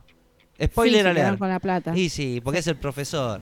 ¿Y qué, qué, pasó? ¿Sabes, sabes qué se me hizo? Que cuando vi los avances dije, otra vez se van a enamorar, se van a pelear, se van a apuntar con armas de gran calibre, se van a seguir desenamorando, eh, van a hablar de las mierdas mientras están robando un banco a, a escalas a- astronómicas.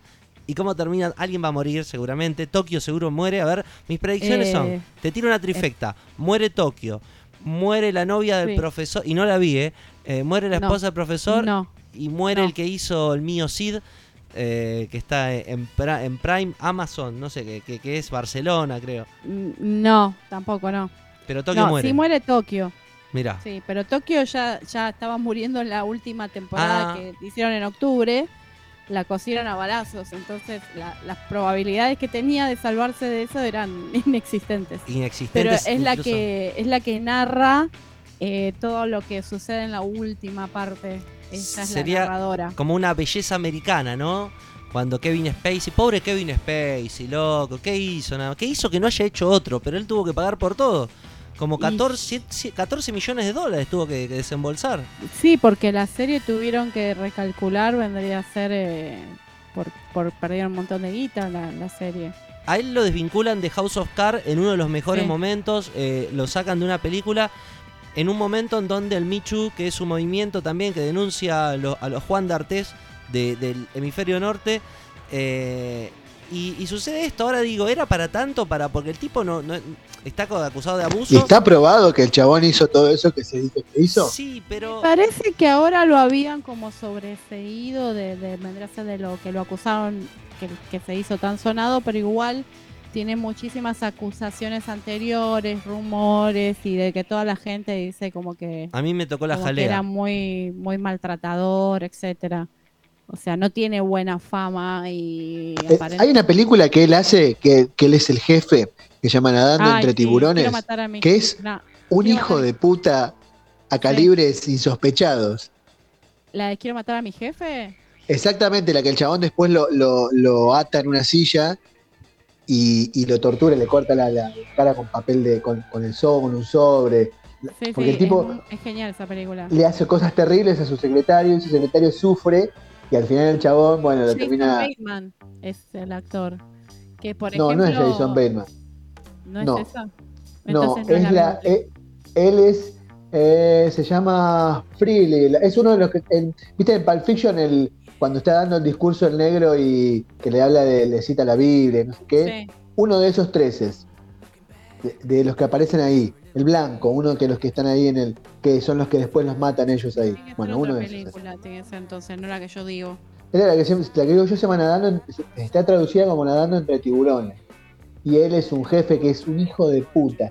Y el chabón así como que demostraba, parecía era tan, tan auténtico como lo hacía que yo pensé siempre, este chabón debe ser un hijo de puta, No, ¿verdad? y por lo Y que bueno, dicen, después salió es eso. Un hijo de puta, eso es lo que dicen. Sí. Y que bueno, que Tipo de maltrataba mierda. gente. A ver, nadando entre tiburones. Sí, vos sabés que no la vi esta. Estoy viendo buenísima. acá, no la vi. Es buenísima. No sé cómo se llama el otro actor. Eh, espera. Eh, Sí, o sea, lo trabaja en un montón de películas ese actor. Puede- espera, Frank Whaley será. Sí, Frank Willy, ahí está, sí. Sí. Es conocidísimo, trabaja en muchas No, películas. Es literal el título, Swimming with Sharks. O sea, no, no hay traducción posible. Ah, bueno, bueno, está. Yo no, no sabía, cómo no, no recordaba el título en inglés, pero sabía que era así. con- Está él gritándole en la cara en el póster y el otro está como agarrándose como salve a mi jebus. Eso, sí, no, es terrible, es terrible y es más malo que la mierda. Y es, y siempre, y yo cuando la vi dije, este tipo debe ser así en la vida real porque es un hijo de puta. Sí. Y bueno, Bueno, y sí, la, acá el, ¿cómo es el, el banner de la película? Dice, en Hollywood, all his dreams could come true. Todos sus sueños podrían volverse realidad, but first he has to make coffee. Pero primero tiene que hacer el café, es el secretario de alguien.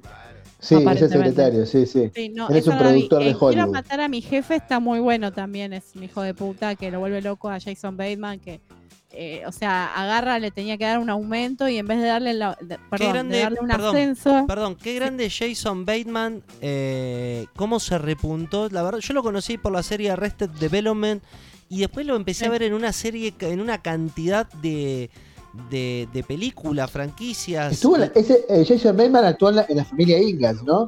Eh, no sé si en la familia Ingalls, no lo recuerdo tanto, igual la familia Ingalls la vi muy poco, pero sí estaba en una serie cuando era adolescente, que era, que no me acuerdo cómo se llamaba, era una comediante de esa época, que era como tipo una serie familiar, parecido a la que estaba Michael Fox. De hecho, él hizo la segunda parte de- del Hombre Lobo que hizo Michael Fox, de Teen Wolf. Ah, claro, de Teen Wolf, sí. Él es en la segunda Recomiendo Ozark, la primera temporada, impecable. No la Sabes vi que la, tuve un montón de tiempo en Netflix y nunca la vi. La tenía así seleccionada y nunca, nunca la vi. Fuerte, ¿Y, eh, fuerte. ¿Y ahora en qué plataforma está? ¿No está más en Netflix? Eh, sí, no, creo que acá- está, en, acá está en en Netflix. Prime. Ah, yo tengo a Prime también. O sea, tengo más Creo. plataformas que más plataformas que tiempo para verlas, pero bueno. Eh, y ¿Cuántas sí está plataformas? en This Is Where I Live You con Adam Driver. porque es eh, como es 7 grados de Kevin Bacon o 7 grados de Adam Driver.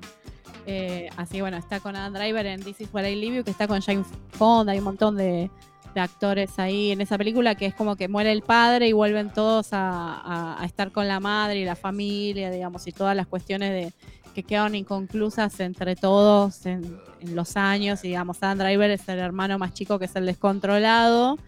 Y él es el hermano el más estructurado que se casó y supuestamente es el que tenía todo como para ser feliz. Y empieza la película que él llega a su departamento y la mujer se está encamando con el jefe. Eh, entonces el, el- chabón sale ahí todo como desconcertado del departamento y en ese momento lo llama la hermana para decirle que murió el padre, que le dice, no, no, ahora no me jodas, que no puedo, y ella le dice, no, para que murió papá. Entonces él vuelve para el velorio, se vuelve a reencontrar con una chica que, que él estaba enamorado cuando era adolescente, digamos. Eh, está buena la película. La- la- a medida que la vi más veces, será porque estaba Dan Driver, es como que le fui encontrando más sabor a la película. La primera vez que la vi fue como, "Ah", y luego me fue gustando más. No sé si la, la conocen. No, eso yo, yo no la tengo vista, no. Eh, está muy interesante esa película. No me acuerdo, está ¿cómo es? ¿Cómo Tina es el título en inglés? This is where I leave you. Aquí es a donde te dejo. Ah, la voy después la voy a buscar. Está con Tina Fey, que es la hermana también en la película, es uno de los hermanos. O sea, está. La verdad que a medida que la fui viendo, le fui encontrando como, o sea, más detalles que hacen que la verdad me, me gusta la película, no solamente porque está Dan Driver, ¿no? Así que sí, igual tiene muchísima filmografía y también en la que quiero matar a mi jefe es genial. Muy, muy buena película, muy buena comedia irónica y quién nunca pensó en matar al jefe. O sea, ¿quién Yo. no lo pensó? Caramba. Yo, no, yo, yo lo- yo lo pensé todo el tiempo. Caramba. Hoy estaba viendo El crimen perfecto de Alex de la Iglesia y recordaba eso, ¿no? Como Es un genial, hecho, es un genial. hecho fortuito te puede colocar, pero sí. Eh, incluso si puede darse, porque vos decís matar a alguien, bueno, este- en esta sociedad enferma no estamos relacionándonos con eso, sino de matar bien, así cómicamente, de risa, diría Mark Simpson. Pero el tema es cómo escaparse, hacer el crimen perfecto y Claro, justamente. pero tiene que ser tu jefe, hay una persona déspota, una persona que merece. eh, ¿Y cómo sería? Porque una muerte también lo alejaría tan rápido de, de esto. Tendría que sufrir el maldito. Claro, bueno, el tema sería, sería zafarse, pero yo te digo que hay gente que, bueno, está bien que dirían que uno no debe ser verdugo por ahí para funcionar en sociedad, pero hay gente que realmente...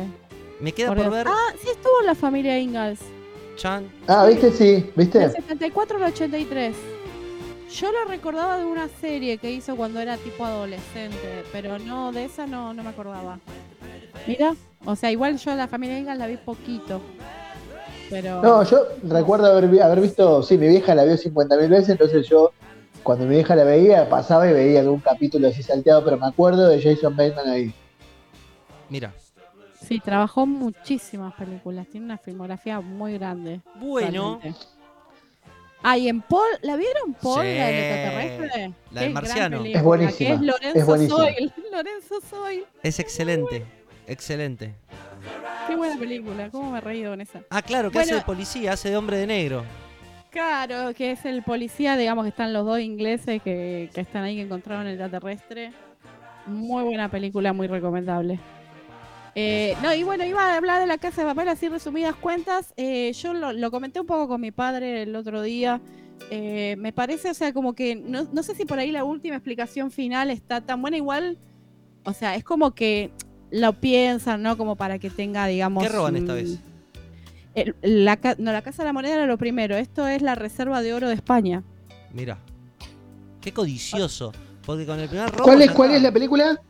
La Casa de Papel. Es una Digo, la serie. Ah, no, está bien. No, porque yo hace una semana vi una película de unos que intentan entrar en la casa, en, en el Banco Central de España para llevarse unas monedas que tienen la clave de dónde está el pirata Drake, enterró todos sus tesoros. No sé si la... Si, No, no la vi, esa no me suena. bueno, que transcurre justo en el Mundial, cuando, están, cuando se está jugando la final del Mundial de Sudáfrica 2010, que España Sí. está en la final, entonces tratan de hacer el robo ahí cuando toda la gente está distraída. ¿no? Bueno, nada. ¿Te acordás de la película de Spike Lee? Eh, el, el robo perfecto, el plan maestro, con Owen, Wil- o- Owen Wilson, no, eh, Mm, espera, que se hasta esconden en una caja, entran como, como si fuera Ah, sí, un ataque no, comando y no Luke tenía... Wilson. Eh, No, es Wilson, pero no. Eh, sí. Eh, Eh, con está- ¿No está Owen. Jodie Foster? eh, está el negro este Cuba, Cuba Golding Jr. Y está Owen Wilson, ahí está. Owen, Wil- Owen Wilson no, eh, no, Owen Wilson es la nariz rota. No. Clive Owen, ¿no? es? Clive Owen, exactamente. Clive Sí, Owen, Es la que yo te digo. peliculón. Está, me parece que está. que se esconde en una caja y cuando Sí. se- El plan perfecto se llama. Sí, excelente película, excelente. Está, está Jodie Foster y Denzel Washington. Amo a ese director, me parece un genio, un genio. Sí, sí. Del 2006 Lee. es. Del 2006. Bueno, acá en esta, o sea, en la primera era lo de la casa de papel. eh, me- a mí la, la primera parte, o sea, si lo hubiesen terminado cuando, porque no, no termina, digamos, en la primera temporada. Lamentablemente. Eh, si, lo si lo hubiesen terminado después que, o sea, no sé si es la segunda sería que, que es cuando ya terminaron de robar la casa de papel y se escaparon, para mí ahí hubiese estado redondo, bonito. Está muy entretenida la serie realmente, pero, o sea, me parece que no era tan necesario seguirla, pero bueno, si la siguieron también es por un tema de números, por un tema de popularidad. Todos querían Eh, papel. igual creo que no fue tendencia en Netflix esta última temporada, estas dos últimas temporadas. Estiraron mucho la nota, estiraron mucho, mucho, mucho. ¿Cuánto? Claro, porque hacen mucho retrospectiva, por ejemplo, al personaje de Berlín, que, que, o sea, que ya está muerto y enterrado hace rato. Hacen mucha retrospectiva Rodrigo de a la él Serna y está. cuentan cosas.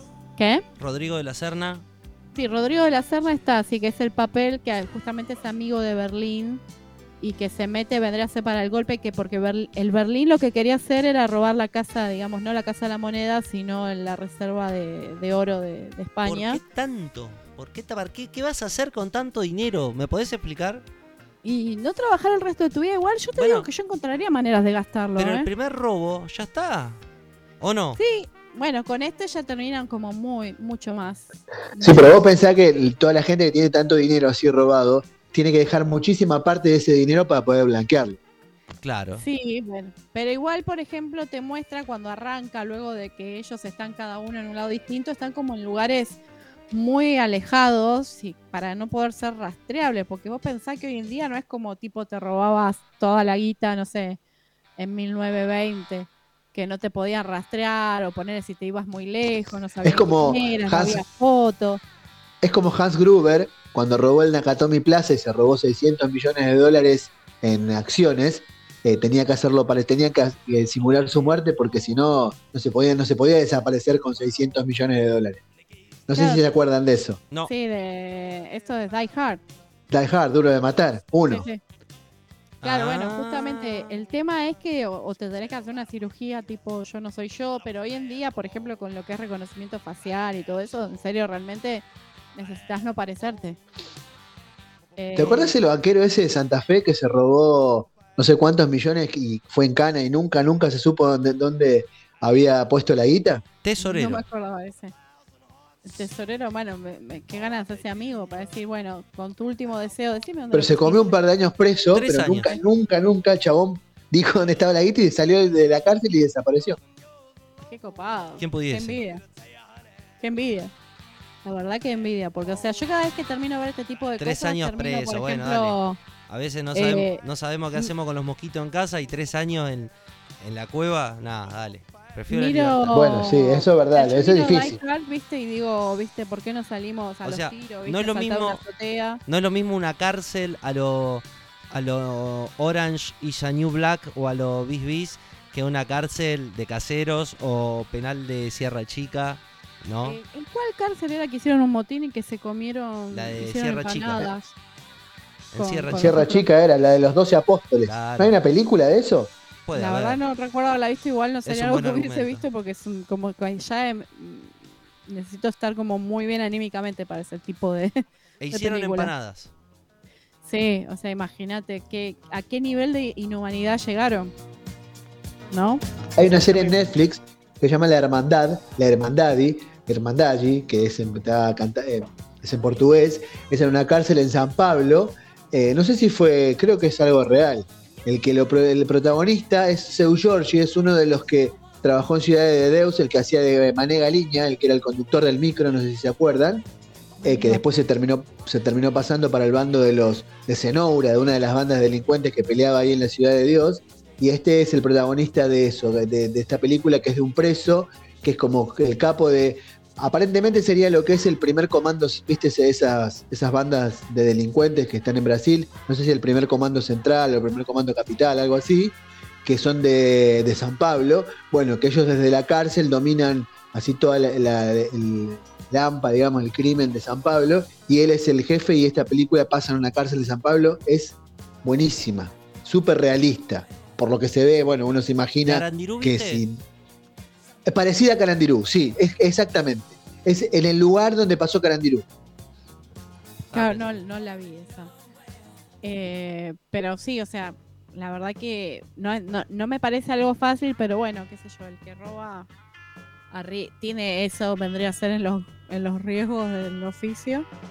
Eh, pero bueno, acá esto, esa, esta en la, en la serie esta es como que se romantiza mucho el papel del ladrón, como que son prácticamente héroes sociales y son tan buenos que vos querés que puedan robar. Y entonces si lo pensás un poquito y si roban la reserva de oro de España hacen quebrar al país completo. Claro. ¿viste? Pero, Tan Robin Hood no bueno. son. Aparte son ¿Qué? tan Robin Hood no son. A todo Claro, caso, bueno, es para satisfacer su hedonismo capitalista de tener más que nadie. De vivir como un Claro. burgués. Igual mm, lo que le dice el personaje de Raquel, que es la pareja del profesor, le dice, o sea, vos lo haces porque te gusta. Sí, ¿Cuánto tiempo pasó desde que robamos la Casa de la Moneda que empezaste a pensar en este golpe? Y le dice, 48 horas, quizás 24. claro, es un O sea, es adicto a qué? A la adrenalina, es un A esa adrenalina de lograr robar algo. ¿Y no, por qué tiene adrenalina y no es cleptómano nada más? ¿Por qué no es un mechero? Y bueno, me parece que igual es como que lo hace a un nivel cuando vos ves un flashback de Berlín, cuando le enseña a robar al hijo. eh, es como que son ladrones, pero ladrones, digamos, de alta. Ah, sí. la- mirá, el ladrón es ladrón, alto, bajo, es ladrón. Claro, bueno, pero se camuflan en un evento, en una embajada, digamos, y, y- y Claro. roban en la embajada. en un lugar que es Romanticémoslo. imposible. Pero los romantizan al punto, digamos, de que, o sea, vos estás ahí y la gente supuestamente que está fuera del lugar donde ellos están haciendo el atraco, están todos ahí como vestidos como ellos, aguantándolos, apoyándolos, porque y vos pensás, o sea, si te hacen quebrar el país y al otro, al mes siguiente no puedes cobrar el sueldo para comer, ya no vas a estar tan contento con los ladrones que robaron la reserva de oro. Digo, si lo bajamos un poco más a la realidad realista. Pero bueno, o sea, a mí me resulta entretenida, eh, quizás hay mejores, peores, obviamente, pero me resulta entretenida. Igual yo lo hubiese parado cuando terminan con la Casa de la Moneda, para mí estaba más que suficiente. Era como que la historia terminaba con un moño. Y acá es como que ¿Un la animal que come mañañas? alargar. ¿Qué? Terminaba con un moño. Un animal que Para mí come terminaba con mañañas. un moño ahí. No escuché lo último, perdón. Un animal que come mañañas. Bueno, Un moño. claro. Malísimo. Para mí Malísimo estaba- humor de los 80, David. Ya está como un poco ayornate, vieja. Bueno, eh, para mí estaba perfecto hasta ahí. Ahora es como, aparte que obviamente mueren muchos personajes de los principales porque es imposible, digamos, que entren todo y que, que hagan tanto despliegue y que entren militares y que policías. Claro, alguien va, que- alguien tiene que pagar Al- la fiesta. Alguien tiene que morder el polvo, obviamente. O sea, es como que ya ahí como que la complicaron. Vamos un a poco. terminar con una esta fiesta para unos pocos. Y después, bueno, sí estuve viendo Hawkeye, va por el tercer capítulo, no sé cuántos irán a hacer, calculo que serán 10 o ¿Qué es quizás Hawkeye? 8. ¿Qué? Hawkeye, a ver qué es. Hawkeye es la serie, yo no sé si este o tiene un pinche el micrófono o me está dando como, como una patadita. Puede ser. Eh, tiene. Mira, sentí No, puede ser que te, te- te esté dando embarazada. estática, sí. Ah, porque me, me da como que me pincha el mentón, porque lo tengo así que me lo estoy comiendo, porque si no David me dice, no te alejes. Entonces lo estoy comiendo y siento como que me pincha, pero lo estoy tocando con el dedo y no, no pincha. Es como David, que- estoy por empezar a ver Mr. Robot. ¿Está Excel- buena? Sí, lo- hasta la tercera temporada eh, tiene una lógica. Lo que pasa que. eh, ¿Cómo se llama? Raimi Malek. Sí, ya- ¿Viste que tiene, Freddie Mercury, por siempre. tiene Sí. los ojos saltones y me pone nervioso? Ese, ese, viste que tiene una cara de ido terrible y lo va prolongando este personaje que hace en la serie y por momentos es desesperante. Se torna como, como el personaje de, del club de la pelea, ¿viste? Que tiene doble personalidad. Pero eso no lo vas a saber Sí. hasta la tercera temporada. Así que Me la, me, la, me la spoileaste mal. Te dije la voy a empezar a ver. No, igual no cambia nada. Qué buen amigo que sos.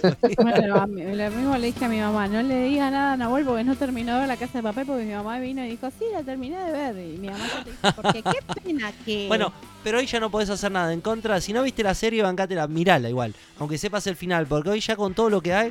Es más, eh, vos pones, incluso ya los buscadores mismos te la spoilean. Te dicen, vos estás buscando una serie y ya, ya te- todas las noticias te salen. Sí, sí, o sea, por ejemplo, ahora con el tema de Spider-Man, que no compré entrada. Eh, con el tema de Spider-Man, o sea, en el momento que esté la primera parte de la película, van a salir fotos, van a salir clips que vos ab- abrís las redes sociales Todo. y tenés que El quemarte meme. los ojos para no bueno, ver. y el meme no hace eso, no, no es un spoiler al toque. Sí, tal cual. El meme, es un, el meme es un spoiler. Tal cual. O sea, te dicen, qué pena que muere fulano. Mirá, apareció, ponele que todo el mundo está esperando a Toby Maguire sobre todo. Mirá, que esta es la imagen de Toby Maguire. O sea, vos estás como la re, re contra de... Por ejemplo, el primer capítulo del Mandaloriano yo no lo había visto, apenas salió, tardé ponerle un día en verlo. Y vi la foto de Baby Yoda en ese momento. Dije, mira qué bonito que hicieron ese bebé tipo Yoda. Y era de la serie, porque ya lo habían espoleado. Lo que pasa es que yo no, no lo, no lo Claro. asocié. Entonces Claro. no fue 100% spoiler. Cuando lo vi dije, ¡ah! Pero, pero ya lo habían spoileado. O sea, son Sí, terribles. sí, sí. ¿Viste? O tipo cuando fueron a ver la de Infinity War, que todo el mundo, cuando muere todo el mundo, no, salí llorando, mueren todos, ¿viste? Y vos estás, yo no la fui a ver. ¿Viste? y después ponían, no, ¿viste? Señor Stark, no me quiero ir. Y yo estaba, o sea, me están hablando en serio, van a matar a Spider-Man. Al ganso de los huevos de oro no lo van a matar, van a volver, de alguna manera van a volver, déjenme de joder. Y estaban, no, porque yo lloro por Spider-Man. O sea, ya te están confirmando la película como era Far From Home y me estás diciendo que Spider-Man está muerto, va a volver, déjame hinchar. Pero o sea, ya Pero- habían, ya estaban. Pe- Pero esa gente se toma eso como si fuera la vida real, ¿no? O sea, Claro, como, lo toman. como si fuera la vida real. Sí, sí, justamente. Y llorando por Spider-Man, ¿me entendés? Y era, pero. O sea, Qué limado, por Dios. La lógica. Spider-Man va a volver, ¿me entendés? O sea, ya está, o sea, es obvio, es la gallina de los huevos de oro. De hecho, cuando Sony se había como peleado con Marvel y no le iba a dejar, no le iba a prestar de vuelta a Spider-Man, yo tenía una alumna de primer año que me decía, profe, no va a haber más Spider-Man. Y le digo, no te hagas problema, le digo, hay mucha plata de por medio, vas a ver Sí, con lo que rinde arreglan", le Spider-Man, mirá que la van a hacer desaparecer. Le digo, vas a ver qué arreglan. Le digo, escucha a tu profesora que, que es casi una productora de Hollywood. Eh, vas a ver qué arreglan. Hay muchísima plata de por medio con esto. Mucha taquilla, mucho de juguete, mucho todo. Eh, vas a ver qué arreglan. Y dicho, dicho sea, olvídate que ahora supuestamente quieren arreglar otra trilogía más con Tobey Maguire. Perdón, Tobey Maguire. Se me fue el, el último Spider-Man, no Tobey Maguire. Pero espero que aparezca Toby y que aparezca también Andrew, Andrew Garfield. Ya aparecen los villanos, sería bastante eh, decepcionante para todos si no aparecieran. Sería como contraproducente. Creo que no va a haber nadie en la película. El día 2 no va nadie, más nadie. Así que yo calculo que, aunque sea minutos, tienen que aparecer. Es lo que todos esperan. Es, es lo que todos esperábamos. Sí, pero si ya tenés los villanos de Toby Maguire, ya seguro los tenés. No podés no ponerlo. ¿Me entendés? Sí, o sea, eh, sería como sería como realmente un, un desperdicio de recursos. Aparte que si no sé si vieron la película de Spider-Man de los multiversos, la que está Miles Morales, No, yo no la vi. el Spider-Man negro, eh, esa que, a ver, la película es animación, pero está hecha como en lenguaje de cómic. Realmente es excelente. Es muy entretenida, es muy efectiva, o sea, la historia te engancha. eh, muy ¿Cómo se llama? Eh, el multiverso, ay, ¿cómo se llama? La de. Busca Miles Morales o Spider-Man, espera. ¿Eso, eso está en Es Disney Plus? Eh, debería estar en Disney Plus. O sea, igual creo que es de Sony esa, la, no es de, Ah. de Marvel. Ah, Eh, espera. Miles Morales. O sea, ese es el Spider-Man negro. Yo tenía un amigo eh, fanático de las historietas y le pregunté porque a mí la película me encantó y me dijo, no, eso no respeta. Eh, vendría a ser a lo que es la un nuevo universo, pero a ver si es esta. Spider-Man Into the Spider-Verse. No sé si ¿Te suena? No, no. Eh, está muy Ahora, buena. Que el, o sea, está Miles Morales. eh, es dibujito, o sea, animación. Pero realmente es excelente. Pero es solamente de Sony. Creo que hasta ganó bastantes premios. Porque es muy buena la película. Y vos tenés que, digamos, es en- eh, está el Kingpin. Y él quiere armar una máquina para volver a su mujer y a su hijo, a su hija a la vida porque murieron en un accidente. Entonces, usando esta máquina, abre, vendría a ser la, la tela que separa los multiversos. Entonces ahí está, eh, al pibe lo pica una araña, todo similar a Peter Parker, y ahí está Spider-Man tratando de pelear con Kingpin y Kingpin lo termina matando. Entonces, se, en ese momento que se separan los multiversos, o sea, se empiezan como a mezclar, empiezan a aparecer los otros Spider-Man de los otros universos, que hay otro Peter Parker que en este universo donde está Miles Morales está casado con, digamos, ¿cómo era la novia de Peter? Se me fue totalmente. MJ. Bueno, está casado con Mary Jane. Bueno, en este universo, en el, este, este Peter Parker está gordo, a gatas le entra el traje, está separado. Eh, después aparece el puerco araña. O sea, no sé, ¿no lo viste que hay un puerquito araña? Aparece, No, no el, el- aparece el Spider-Man Noir, que es en blanco y negro y tiene puesto un traje como detective de las películas así tipo de los 40 y habla con toda voz así como, acá estoy. ¿Qué hacemos? O no, sea, no lo vi, no lo vi, pero lo voy a buscar. eh, está bueno, parece que está eh, y bueno. La, y la voz del, como es Spider-Man Noir, lo hace Nicolas Cage. Y cada vez que entra el tipo es como que, que le está volando el traje en- como si fuera que tiene mucho viento, ¿viste? Como que fuera dramático y todos se miran porque onda, ¿dónde carajo está el viento? No hay viento. es como que el tipo viene con su propio viento y es súper dramático. O sea, están todos los Spider-Mans. Está muy buena esa película. Es el Spider-Verse, o sea, Into the Spider-Verse. eh, pero es de Sony, creo que no tiene nada que ver con Marvel. Es Ah, ah. Y aparece Miles Morales, que en este universo es el Spider-Man que queda, o sea que es un niño, digamos, de color. Eh, pero está Bueno, no faltaba que pongan el, el- Spider-Man inclusivo. Igual eh, a- añares esta historieta de, de Miles Morales. No me acuerdo hace cuántos años fue, pero fue hace mucho. Eh, y este amigo que yo tenía, que era un amigo de Facebook, que charlábamos de vez en cuando de cosas que nos gustaban, eh, él era muy, digamos, sabía mucho de historietas y eh, él estaba indignado. Nunca le gustó la, la- la de Miles Morales, pero tiene como 10 años, o sea, no es algo nuevo. Lo llevaron al cine ahora, o sea que podemos decir que sí es inclusivo, pero no es específicamente que lo lanzaron por, por la mentalidad actual, sino que ya venía de antes. Este amigo que tengo era, eh, o sea, era una mente brillante. Fabián eh, falleció justo antes de la pandemia, él tenía, estaba en silla de ruedas, tenía problemas de salud.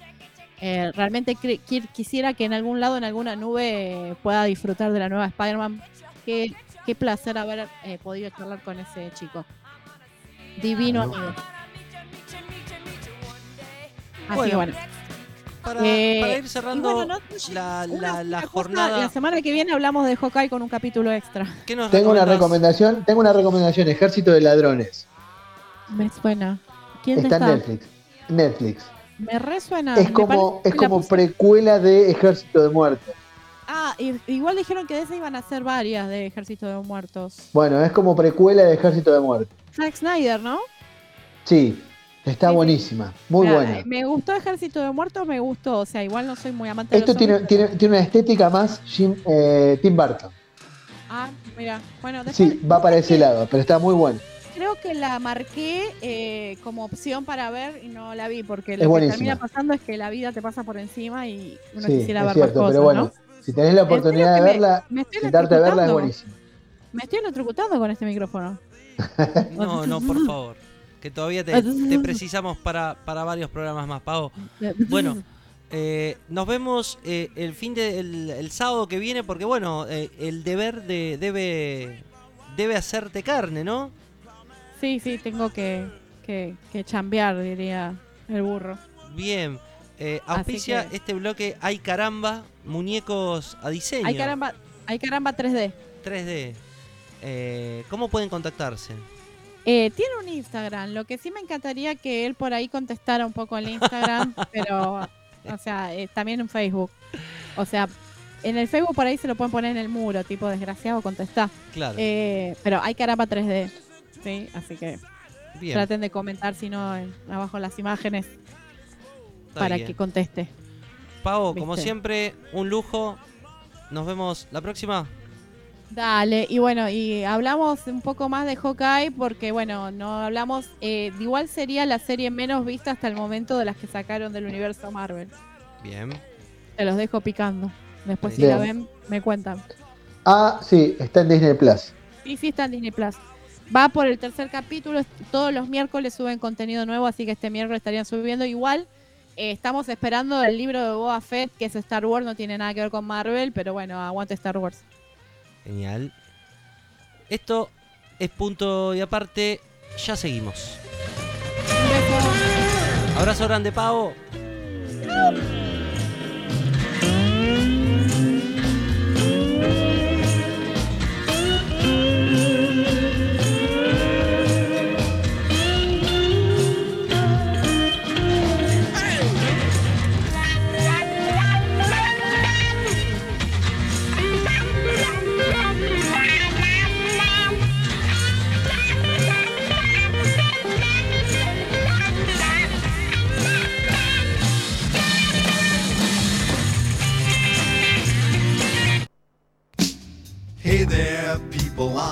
Acabó lo que se daba.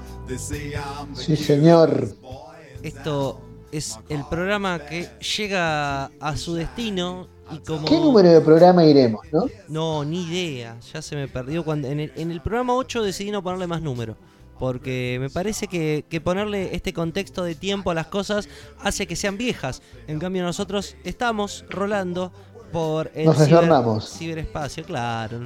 Estamos o no estamos, eso es lo que importa. Somos tan, tan, tan, tan- estamos tan ayornados que a nuestra vida le demos un giro de 360 grados. Para variar. Bueno, Exactamente. momento de estirar las piernas, de salir a respirar aire. De estirar las piernas, pero no de estirar la pata todavía. No, por favor. Nos estamos encontrando, si nos querés escuchar en vivo el próximo martes, en formato especial. Eh, y si no, en Sí, señor. 15 centavos. Formato del Día de la Virgen, ¿no? ¿Es? Eh, ponele. Vamos a buscarle al- algún con motivo. Dale. Bueno, eh, nos vemos hasta la próxima. Sí, señor. Chau, chau. but you left the dick. I guess I'm still hooked on, but now it shoots too quick. Oh God, I am the American dream, but now I smell like Vaseline, and I'm a miserable son of a bitch. Am I a boy or a lady?